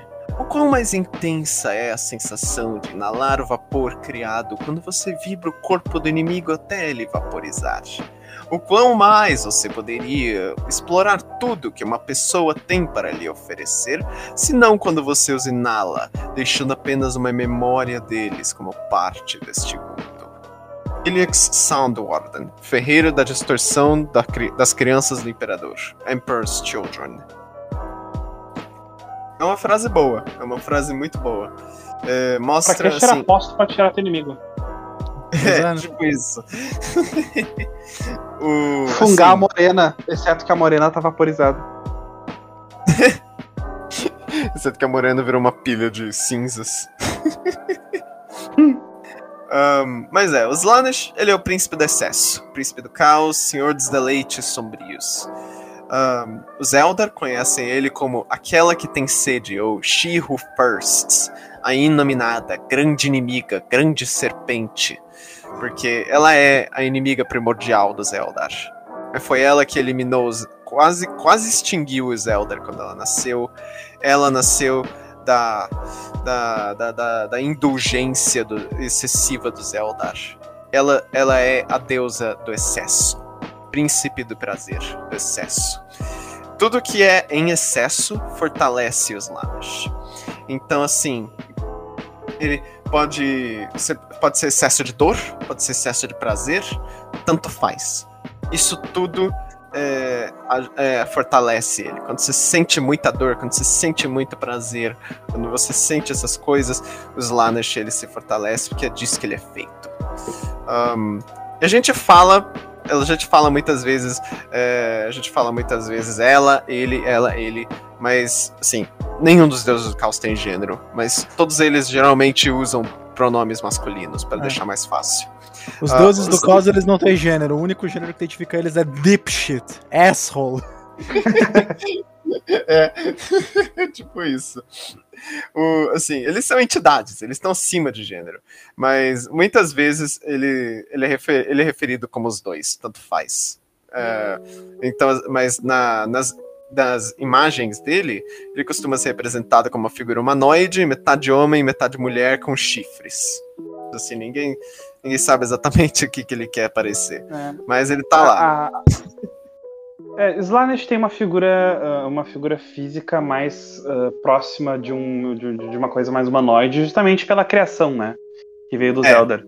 Então, tipo, uma hora Exato. tu vai ver Slanesh representado como mulher. Tipo, tem muitas artes que Slanesh parece uma mulher com os seios, etc. Ou muito mais masculino. Tipo, tanto faz, não faz a menor diferença. Tá fudido na mão de Slanesh. É, é, é, é aquilo. A unha encravada vem do mesmo jeito. Exato. é. O, a gente fala que os demônios que mais se, mais se aproximam dos, dos deuses são os que representam, são os maiores, mais poderosos. No caso dos Lanesh, é o Keeper of Secrets, o mantedor de segredos. Uh, ele é o, o, demônio maior dos Lanesh. Ele, ele é o, o demônio mais poderoso dele. E atualmente eu acho que é um dos melhores demônios da facção dos Chaos Demons. Porque ele é muito é, rápido. Os Lanesh, os Lanesh é, é, eu acho que é a melhor uh, dos quatro atualmente para se jogar de Chaos Demons puro. Eu acho que Slanesh é a melhor opção. É, ele é atualmente o deus mais forte no jogo. Um, mas assim, é, ele, ele, ele, ele costuma preferir masculino, mas também tanto faz. Assim, ele nasceu lá no. Ele é bem novinho no Panteão, na nossa percepção de tempo. Ele surgiu no início do trigésimo milênio, quando os Eldar caíram, o Olho Terror foi criado, etc. Acho vocês podem saber mais. Real, vocês podem ouvir mais no nosso episódio sobre os Eldar. Exatamente. O episódio do Elder tá lá. Fizemos Mas é, é do vigésimo, eu acho, não, do trigésimo. Ah, é, sim. É, é, é bem. Que eu me lembre, o nascimento dele foi o que terminou uh, o conflito entre os homens de aço e, e a humanidade. E botou a, botou a linha do tempo na, na era do conflito. Ah, um, ah, ok. Sim, foi o nascimento dele que causou essa merda toda. Um, e aí, é, e criou o Olho do Terror. E né, vocês já conhecem a história dele.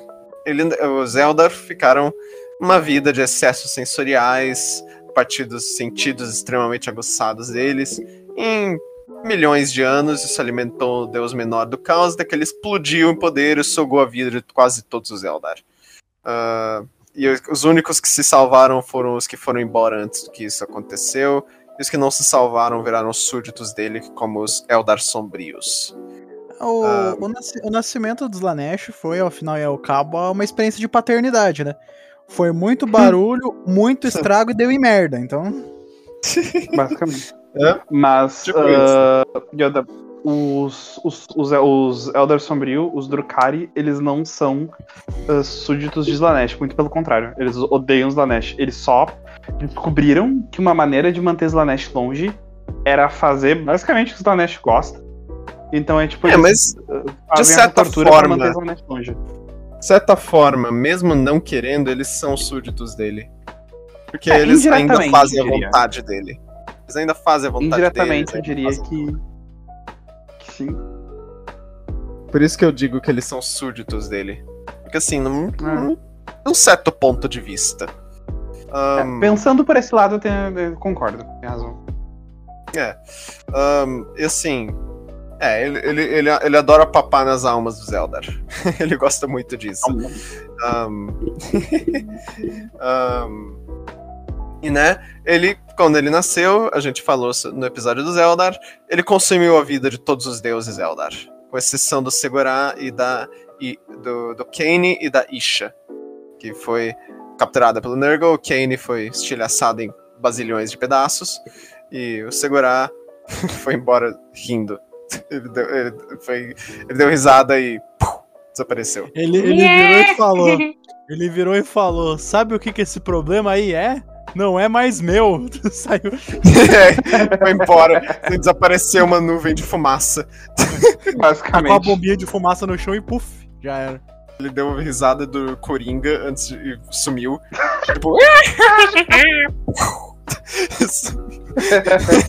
Desapareceu. Fiquei pensando o segurar dublado pelo, pelo Gianni quando o Gianni faz a dublagem do Coringa. Change a light by bulb. you all don't like capitalism, yet you exist. Uh, we live in a free country. Why can't I shit on this public sink?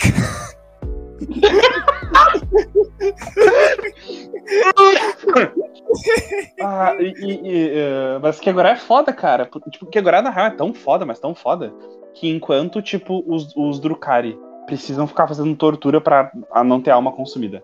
Enquanto os Asuriani, né, os Craft Worlds, tem que usar as gemas para proteger as almas, os, os Harlequins, os Arlequins, eles simplesmente precisam ser Arlequins, porque uh, Segorá, uh, Kegorá uh, protege a alma deles. De alguma maneira. É, vai saber como. Mas ele protege. Ah, e outra, uh, quando os Lanesh fez aquilo, uh, Segorá uh, foi na Warp, e ele volta e meia vai lá na Warp, na, na distorção, para buscar a alma dos Arlequins que morrem. Tipo, o Arlequim morreu, foi para lá, Segorá vai lá, busca de volta, não, esse aqui é meu, dá licença, e volta. Porque ele pode, porque ele quer. É. O Segorá mandando tipo. Dá, é, dá licencinha pro Madruguinha, né? Licença, gente. Deixa eu, deixa eu pegar aqui o negócio. Os Lanesh mandando mensagem para ele.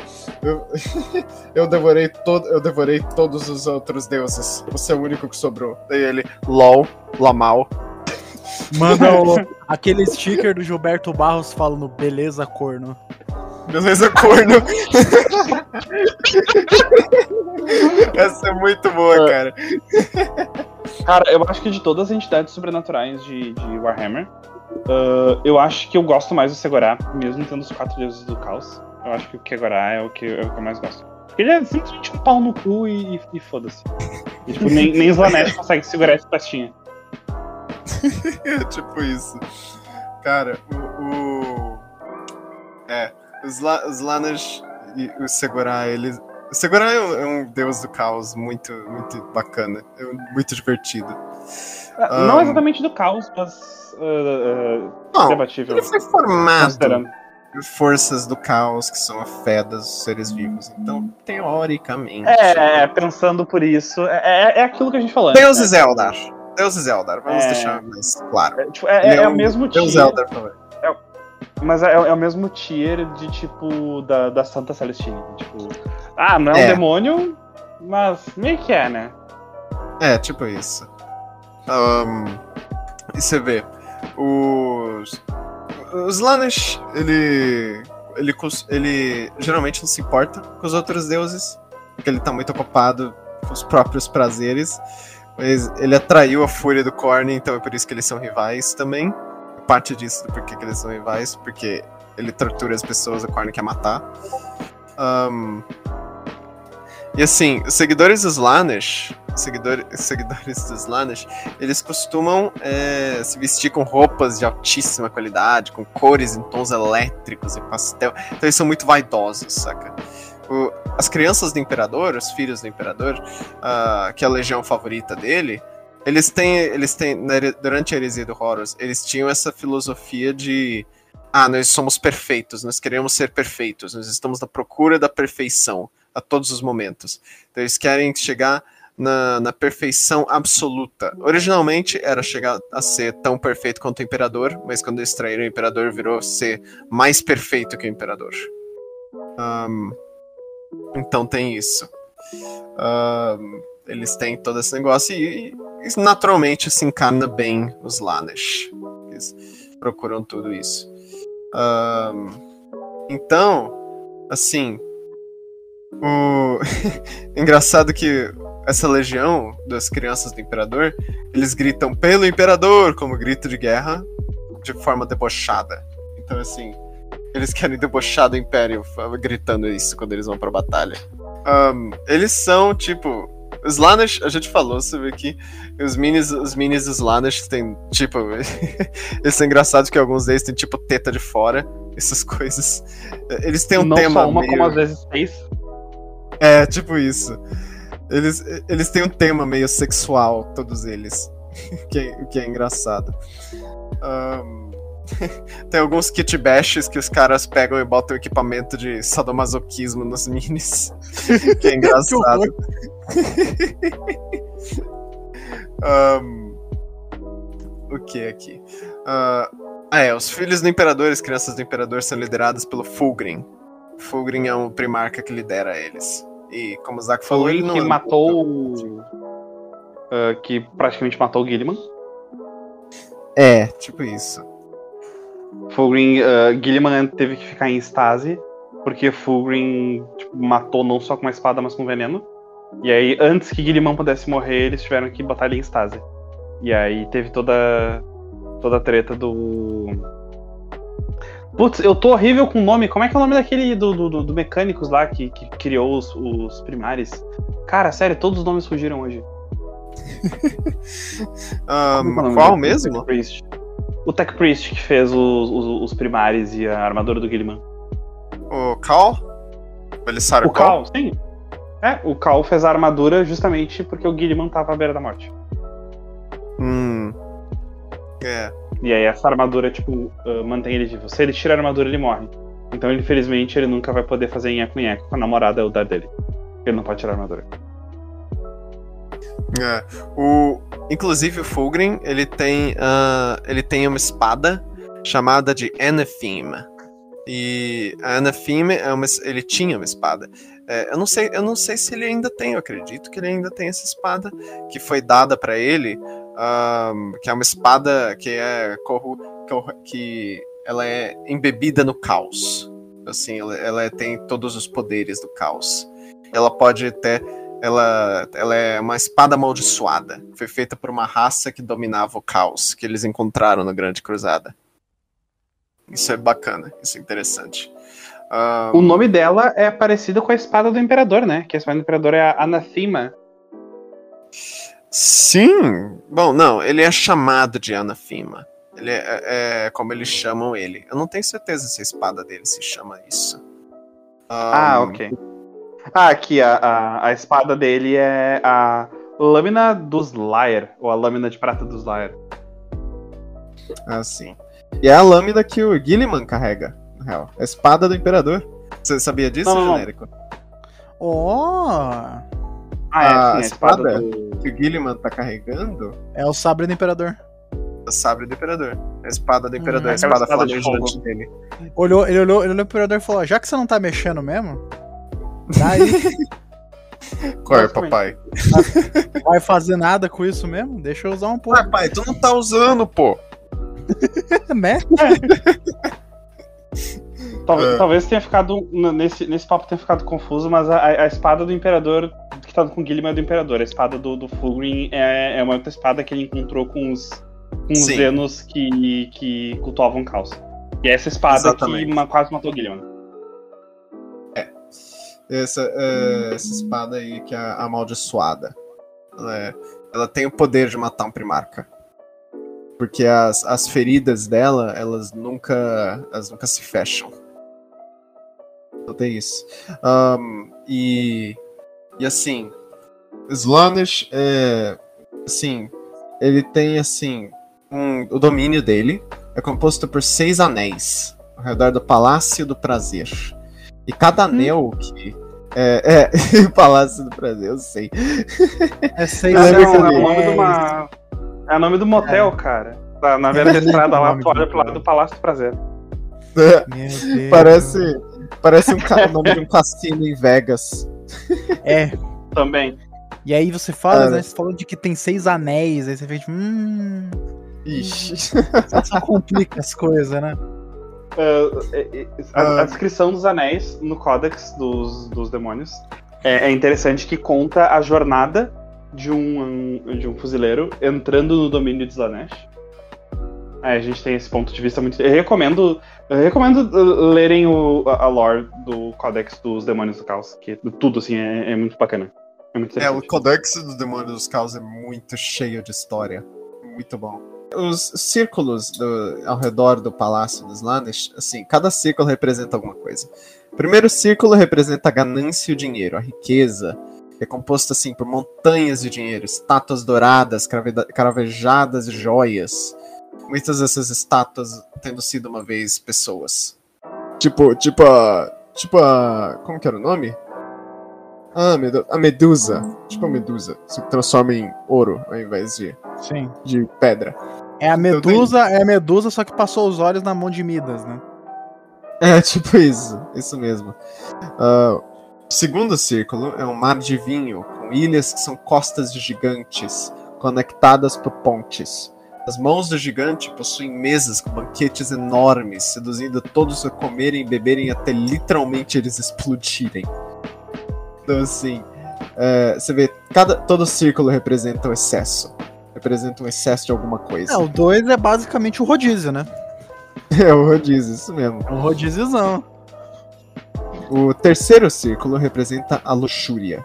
É um lindo campo de luz dourada com be- beldades seminuas que seduzem qualquer um que passa por lá. Na verdade são demonetes e o chão tá repleto de corpos mutilados. Isso que você não vê. É Claro, né? Porque se você visse, não, não, não, não funcionava o efeito do glamour, É. né? É, talvez. É, depende, da- gente depende da pessoa. Depende da pessoa, né? Ah, tem gente que não pode ver um rabo de saia. É, é, acontece. Isso aí, isso é assim, triste, isso é triste. o quarto círculo representa o poder, mostrando para quem entra os seus maiores desejos de poder se realizando. Mas em troca ele E é tem um velho- É. eterna. E tem, um, e tem um velho que fica te dando choque de tempos em tempos, berrando Power!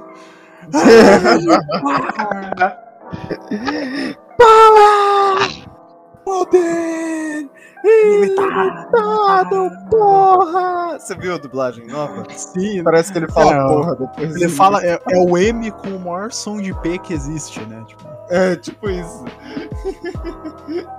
é muito engraçado. Ahn, é. E o quinto círculo, ele representa orgulho das próprias atitudes e glórias, prendendo qualquer um ali em poças iluminadas que eternamente mostram ao observador seus maiores feitos. Então, tipo, narcisismo. É exatamente isso. É o excesso de narcisismo. E o sexto círculo pode representar preguiça, com uma doce música ao fundo convidando os habitantes a descansar. É uma praia e o chão é composto por pessoas que dormiram em um coma eterno. E por fim, depois de chegar, passar por todos os círculos, você chega no Palácio de Slanesh. A suposta inocência e gentileza dele é, desarmam qualquer pessoa, torna eles suscetíveis a qualquer coisa que Slanesh queira. Então, assim, isso me lembra muito Jill. Trazendo Jojo de volta na conversa. Nossa, Mas sim. O Jill tinha um charme que atraía as pessoas. Tinha Com o charme hipnotizante dele. E o fato que ele era um Carisma. vampiro de 2 metros. É, e o fato que ele era um vampiro de 2 metros de altura musculoso também, né? é, tem isso. Mas é. Ahn, e assim, né? O, o tabletop, as, assim, a gente falou que ele é o melhor no jogo atualmente pra jogar, mas assim, as tropas dele costumam ser frágeis, mas elas são muito rápidas e muito fortes. Não tem isso. É, tu troca. É tipo, é. é- é- tipo, eu, eu, penso, eu penso nos três demônios como, tipo, três status, tipo, velocidade, resistência e ataque. E, tipo, Nurgle tem muita resistência, ataque médio e, e- e- e pouca velocidade, por exemplo. Slanesh é tipo. sem tipo, todos os pontos em, em, força e velocidade, tipo, a resistência é, é estúpida, é ridícula. Tu dá um é. sopro, tu matou. É, tipo isso. O. Você vê. No. O número sagrado dele é 6.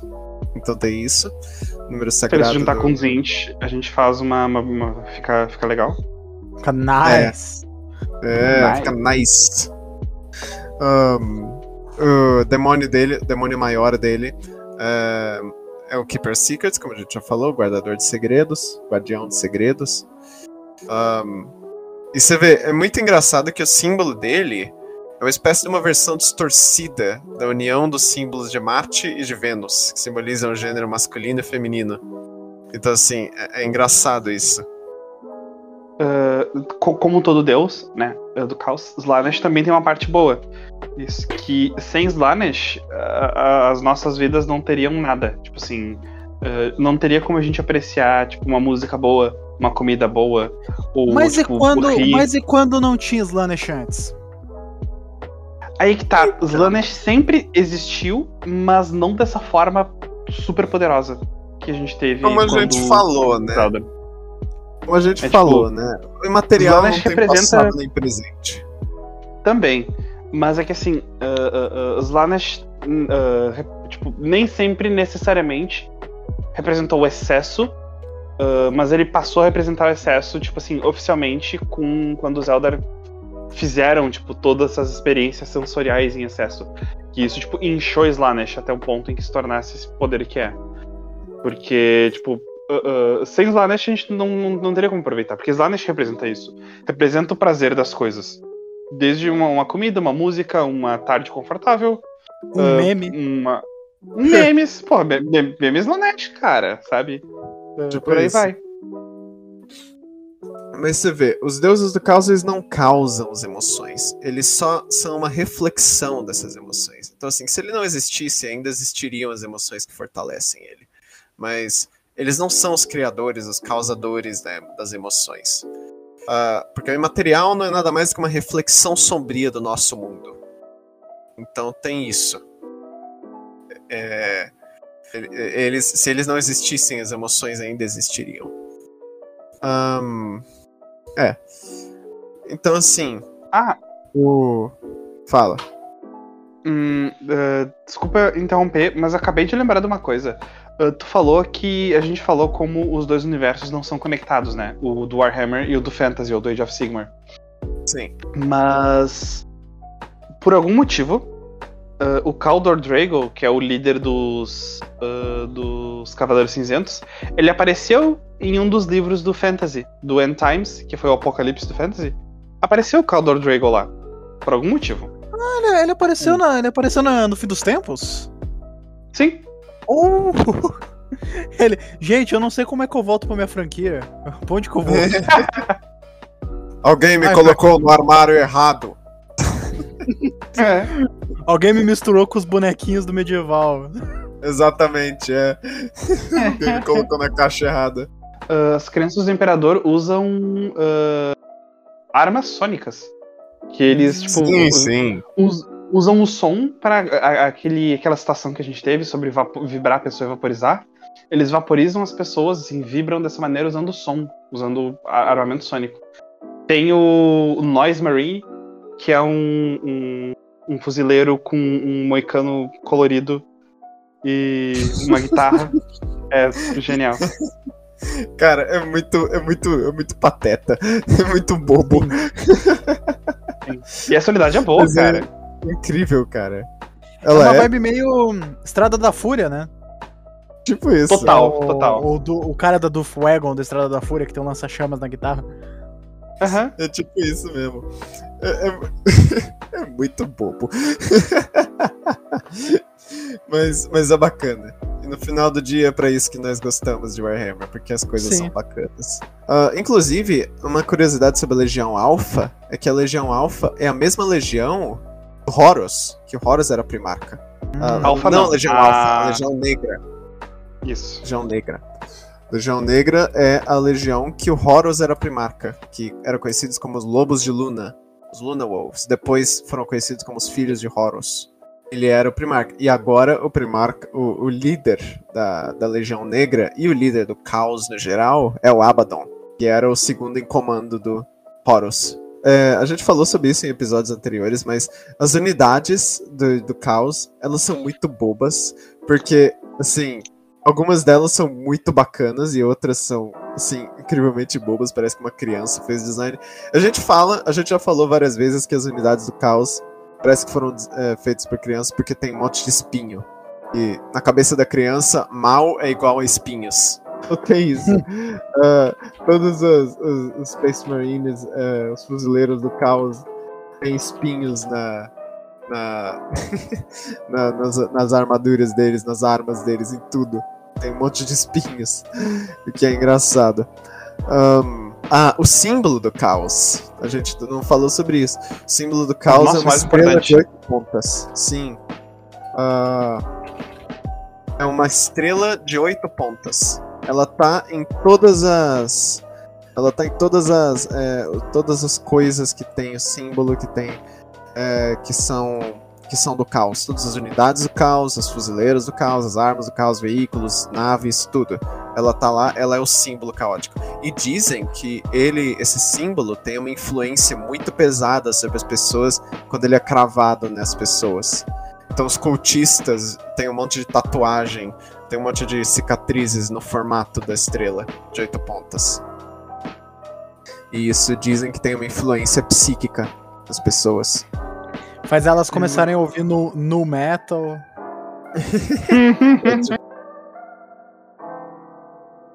isso.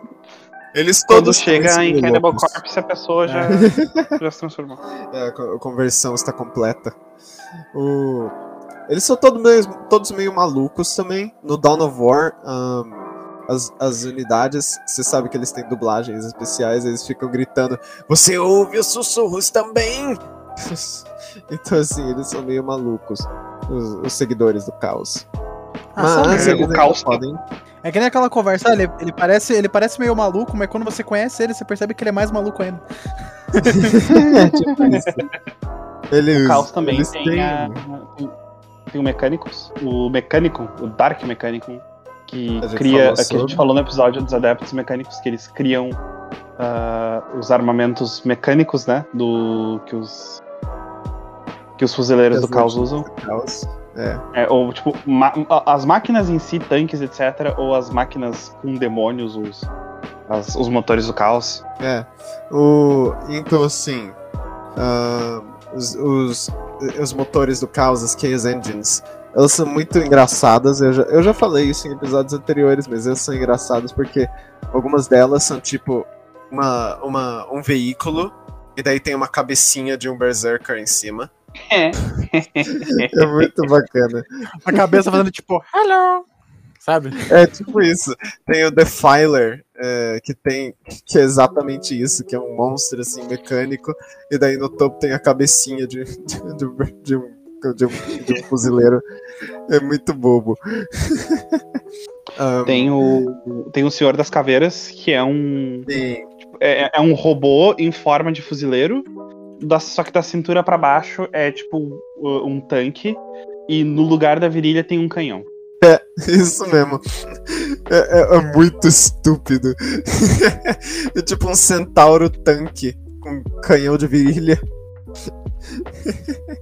Um canhão peniano, né? Hum, sim. Aí, ó, ó, os Tyranids aí, ó.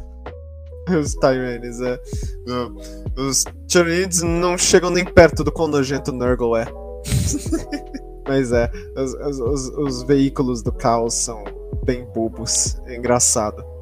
Mas eles também são muito da hora. Tem uns que são Sim. legitimamente muito da hora. Um... Atualmente, o, tipo, sem contar Mecha, os meus veículos favoritos são dos Orcs, porque é literalmente Mad Max. É. Sim. É uma War Party do Immortan Joe, só que como, como, como tropa de um exército, sabe? Mas Inclusive, os veículos do caos são maneiros também. Não, eles são, eles são. Uh, uma pena que muitas vezes os veículos do caos acabam sendo só os veículos dos fuzileiros normais, só que com um monte de espinhos. e com uma cor diferente. Um, mas tem alguns que são únicos do caos. Tipo, um, tem uma artilharia da Death Guard, ridiculamente irritante. Um, Nossa, poderosíssimo. É, o Crawl. Como que era o nome? Uh, play, é Burst Crawler? Burst Crawler. Ah. Ou é Play Crawler? Agora eu não lembro o nome. Uh, Plague, Burst, Burst Crawler. Ah, é uma mistura dos é. dois nomes. É uma mistura dos dois nomes. Uh, mas, tipo, é uma artilharia que é ridiculamente irritante e a única da Guarda da Morte. É uma unidade única. Uh, então tem isso. E ela é muito bacana. Mas é muito irritante. E. Assim. Os. Uma coisa interessante das, das, das fuzileiras do Nurgle é que eles têm. Todos, a maioria deles tem uma aura, que a gente chama de fedor. Mas eles têm uma aura que dá um bônus ou dá uma deficiência para todas as unidades dentro dela. Que é muito bacana. Um, Os então, inimigos assim, ficam gorfando perto dele. Eu não consigo fazer é, nada. É tipo isso. Tipo isso, tipo isso mesmo.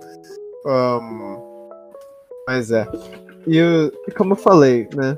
Muitas vezes acabam sendo cópias dos, dos veículos normais. Só que. Só que com espinhos. Com a estrela do caos. Ó, tá vendo? Tem o Rhino, que é literalmente a mesma coisa. Tem é, as motos, tem o Predator, que é um tanque dos, dos fuzileiros. Tem, cara, é tudo a mesma coisa, só que com espinhos enfiados no meio. Ah, um, o Caos tem um. Uh, tem um, um, um, um, veículo. Não é exatamente um veículo, uh, mas tem os Helldrakes, que eu acho muito legal, que são dragões hum. mecânicos. Sim, sim, é bem da hora. Helldrakes. Não, não lembro desses. Uh, eles aparecem bastante no, no jogo de. No Freeblade de celular. Ah. ah. Então tá explicado o que, é que eu nunca ouvi falar. Mas eles são, são bem legais. Eu gosto muito deles. Eles são bacanas. Muito foda, cara, um dragãozão mecânico. Foda. Eles são bacanas mesmo. Não, mas é. E é muito bacana, cara. Os, os, os, eles têm. O Caos eles têm uma mistura de, de. de veículos tanto bobos quanto super da hora. Sim. Isso é bacana. Uma menção especial é, que a gente não mencionou: é, Gork e Mork, deuses orc. Yes. Gork é o. O Gork, o. Adiloso, porém brutal. Não, é. É. Gork. O Gork, eu não lembro se o Gork era o ardiloso, porém brutal, ou se era o brutal, mas ardiloso. No, no, no final das contas, os, o, é orcs. Não, não, não sei se. eu não sei se é uma definição muito firme de qual dos dois é qual. Gork é o brutal, o brutal, porém ardiloso. E Mork, o ardiloso, porém brutal. São os dois deuses orc. E eles são, na lore, canonicamente, eles são os deuses mais poderosos da Warp. Assim. eles Orcs, são mais poderosos que os deuses do caos. Assim. isso tá no codex deles. E. Meu Deus. Eles, eles são os mais poderosos. E se eles não passassem tanto tempo brigando entre si, eles teriam dominado a distorção. Que é essa imagem basicamente que eu gosto muito, como os orcs é o imperador pistola com os dois. É, tipo isso. O imperador jogando Risk, War. É, e, e, os dois ficam atrapalhando. Pra Mark mim, a, vão embora. A, a, minha, o meu headcanon, o que eu acredito, é que o Imperador vai. O Imperador tá numa batalha de xadrez com Gork Mark. Acho que eu já falei no podcast. Ele tá num já. jogo de xadrez com Gork Mark. O problema é que toda vez que o Imperador tá quase ganhando, ele. Os dois jogam a mesa para cima. E assim, o Imperador vai voltar quando ele ganhar a partida. O problema é ele conseguir terminar um jogo sem que os dois se irritem. Mas é, mas é, ele pode virar, ele pode virar a mesa antes, né? Ah, é boa, boa. Agora você resolveu. Ó, vai aparecer semana que vem o Imperador de volta, pessoal. Deixa eu só passar o WhatsApp pra ele aqui. Falar, ó. Faz o seguinte. Escuta aqui. Manda, manda o Zap Zapion. Manda um Zap Zapion, sim. É o. É o. Yum, né? o som da mensagem. O, o sonzinho. O, o sonzinho dessa notificação, só que com um órgão, com um eco de uma igreja. Dun, dun, dun, dun, dun. Essa é boa.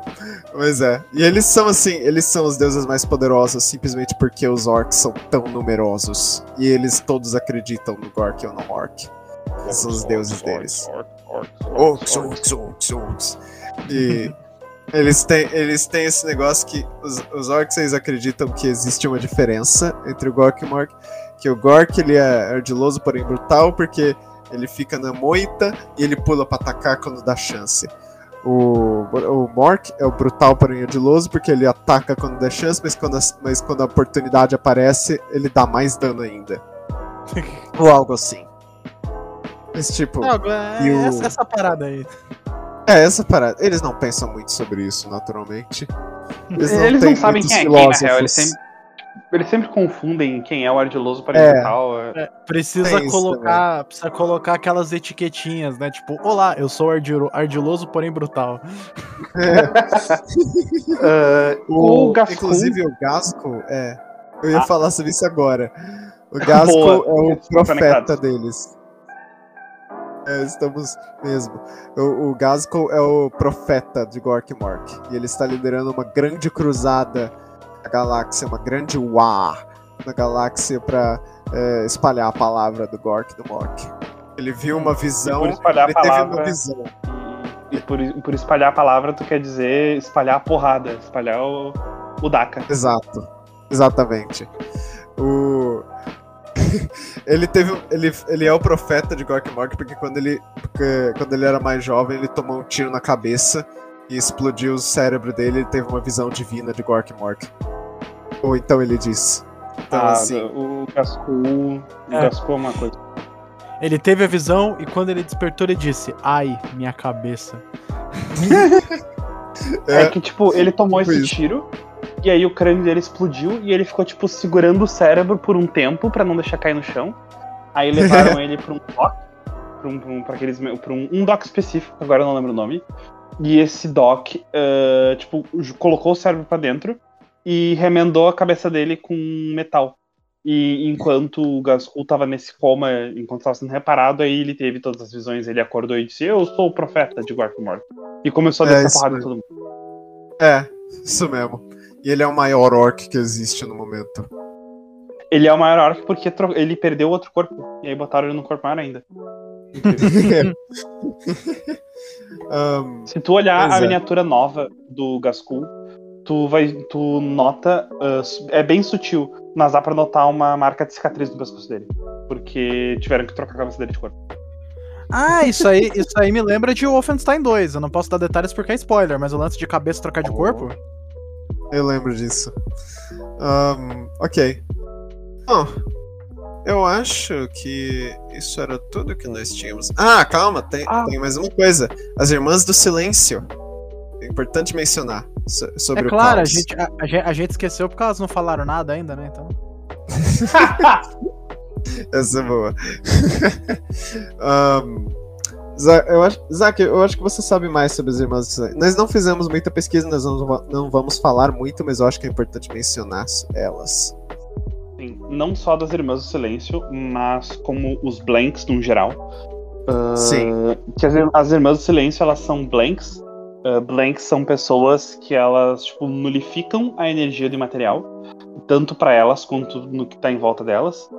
Ah, um exemplo ótimo disso é. Nossa, acabei de pensar no exemplo, mas é um spoiler, então vou mudar de assunto. Ah, assim, todos os blanks, ah, pra pessoas normais, eles são desconfortáveis, tipo, tu olha muito tempo pra eles. Tem alguma coisa estranha neles, mas não sabe dizer o que é. Tipo, parece que a, a roupa deles não se encaixa muito bem, ah, que eles têm um- um- uma aura meio estranha, um jeito estranho de andar, um cheiro meio ruim. Pra pessoas normais, geralmente é uma situação desconfortável. Tanto que é. Não é muito normal blanks viverem por muito tempo.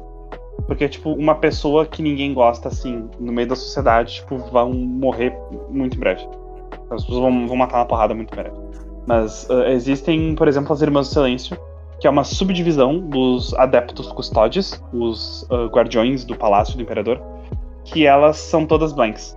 Então elas servem para proteger contra tipo, uh, demônios ou psykers inimigos. Tipo, se tu colocar um psyker do lado de um, de um blank, ele vai começar a ter convulsões, ele vai começar a se sentir mal, tipo, ele vai desmaiar, ele vai tipo querer correr, arrancar os olhos, porque é, é muito horrível. Uh, tipo, imagina, tu tá perto de uma pessoa e essa pessoa não deixa tu pensar. Sabe? Tu chega perto dela e a tua cabeça fica em branco e tu não consegue fazer mais nada. Isso é um Psyker do lado de um, de um Blank. E as Irmãs do Silêncio são Blanks altamente treinados. Elas não só são fortes no departamento físico, como também elas treinam para que para amplificar essa habilidade de Blank delas. É. Então, e os Psykers... demônios elas. Sim. É importante mencionar também que os Psykers, eles são os psíquicos, eles são feiticeiros. Eles foram reconhecidos na história inteira humana como feiticeiros. Eles fazem uso das forças do caos. Eles nascem com o dom de fazer uso das forças do caos.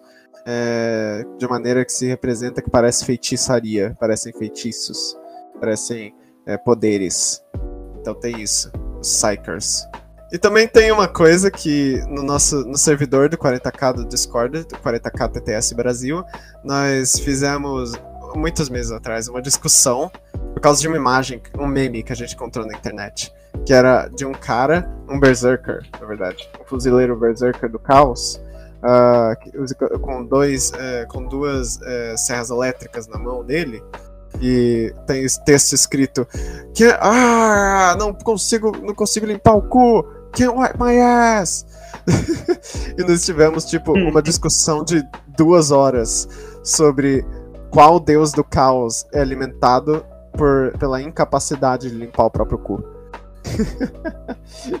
então, se vocês quiserem, coloquem nos comentários qual deus do caos vocês acham que se fortalece pela incapacidade de limpar o cu. É, foi, foi, bem engraçado. Nós chegamos à conclusão que todos se alimentam disso. Mas, quem sabe, você tem uma. Deem, deem um insight de vocês aí embaixo. um, bem, eu acho que isso foi tudo que a gente tinha para falar sobre, sobre o caos. Ou pelo menos tudo que a gente podia falar sobre o caos. Mais um, pra frente a gente faz episódios mais específicos sobre legiões específicas e tal. Porque agora sim, é só um panorama geralzão, assim. Exatamente. Esse foi o décimo episódio do podcast dos Ultramaneiros. Nós agradecemos por ouvir. Pedimos que se você quiser nos apoiar, você pode nos seguir no Twitter em ultramaneiros. Também pode assistir o podcast e vídeo no nosso canal no YouTube. O link vai estar na baia do Twitter. Se você gostou do canal, se quiser mais episódios, dá um like, se inscreve, ativa o sininho para não perder nenhum episódio futuro. Se você estiver ouvindo em outra plataforma, dá uma passada no nosso canal no YouTube. O link vai estar na baia do Twitter, como eu já te falou. Se junte ao nosso servidor do Discord, 40k TTS Brasil, que a gente acabou de falar sobre. E vai, vai estar na baia do Twitter também. Vocês podem me encontrar em arroba lucavendramel. Genérico, onde você. onde podemos te encontrar? Bom, com certeza não na minha residência, que eu não vou passar o, o endereço, mas vocês podem me encontrar no YouTube em Senhor Genérico e no Twitter em arroba sr genérico, sem acento. Isaac, onde que nós te achamos? Vocês podem me achar no, no Discord, estarei lá. Eu sou. Estou cobrindo o posto de Ademir, uh, então apareçam uh, ah, para jogar qualquer coisa. Uh, eu tô no Twitter e no Instagram como arroba Zack, Z-A-C-K-Y, Stardust, tudo junto. Na Steam é o mesmo nome também, se quiser colar jogar um jogo de Warhammer, um Dawn of War, todo sempre disponível. Isso mesmo. Bom, por enquanto é só. Nos vemos em duas semanas. O Imperador esteja convosco.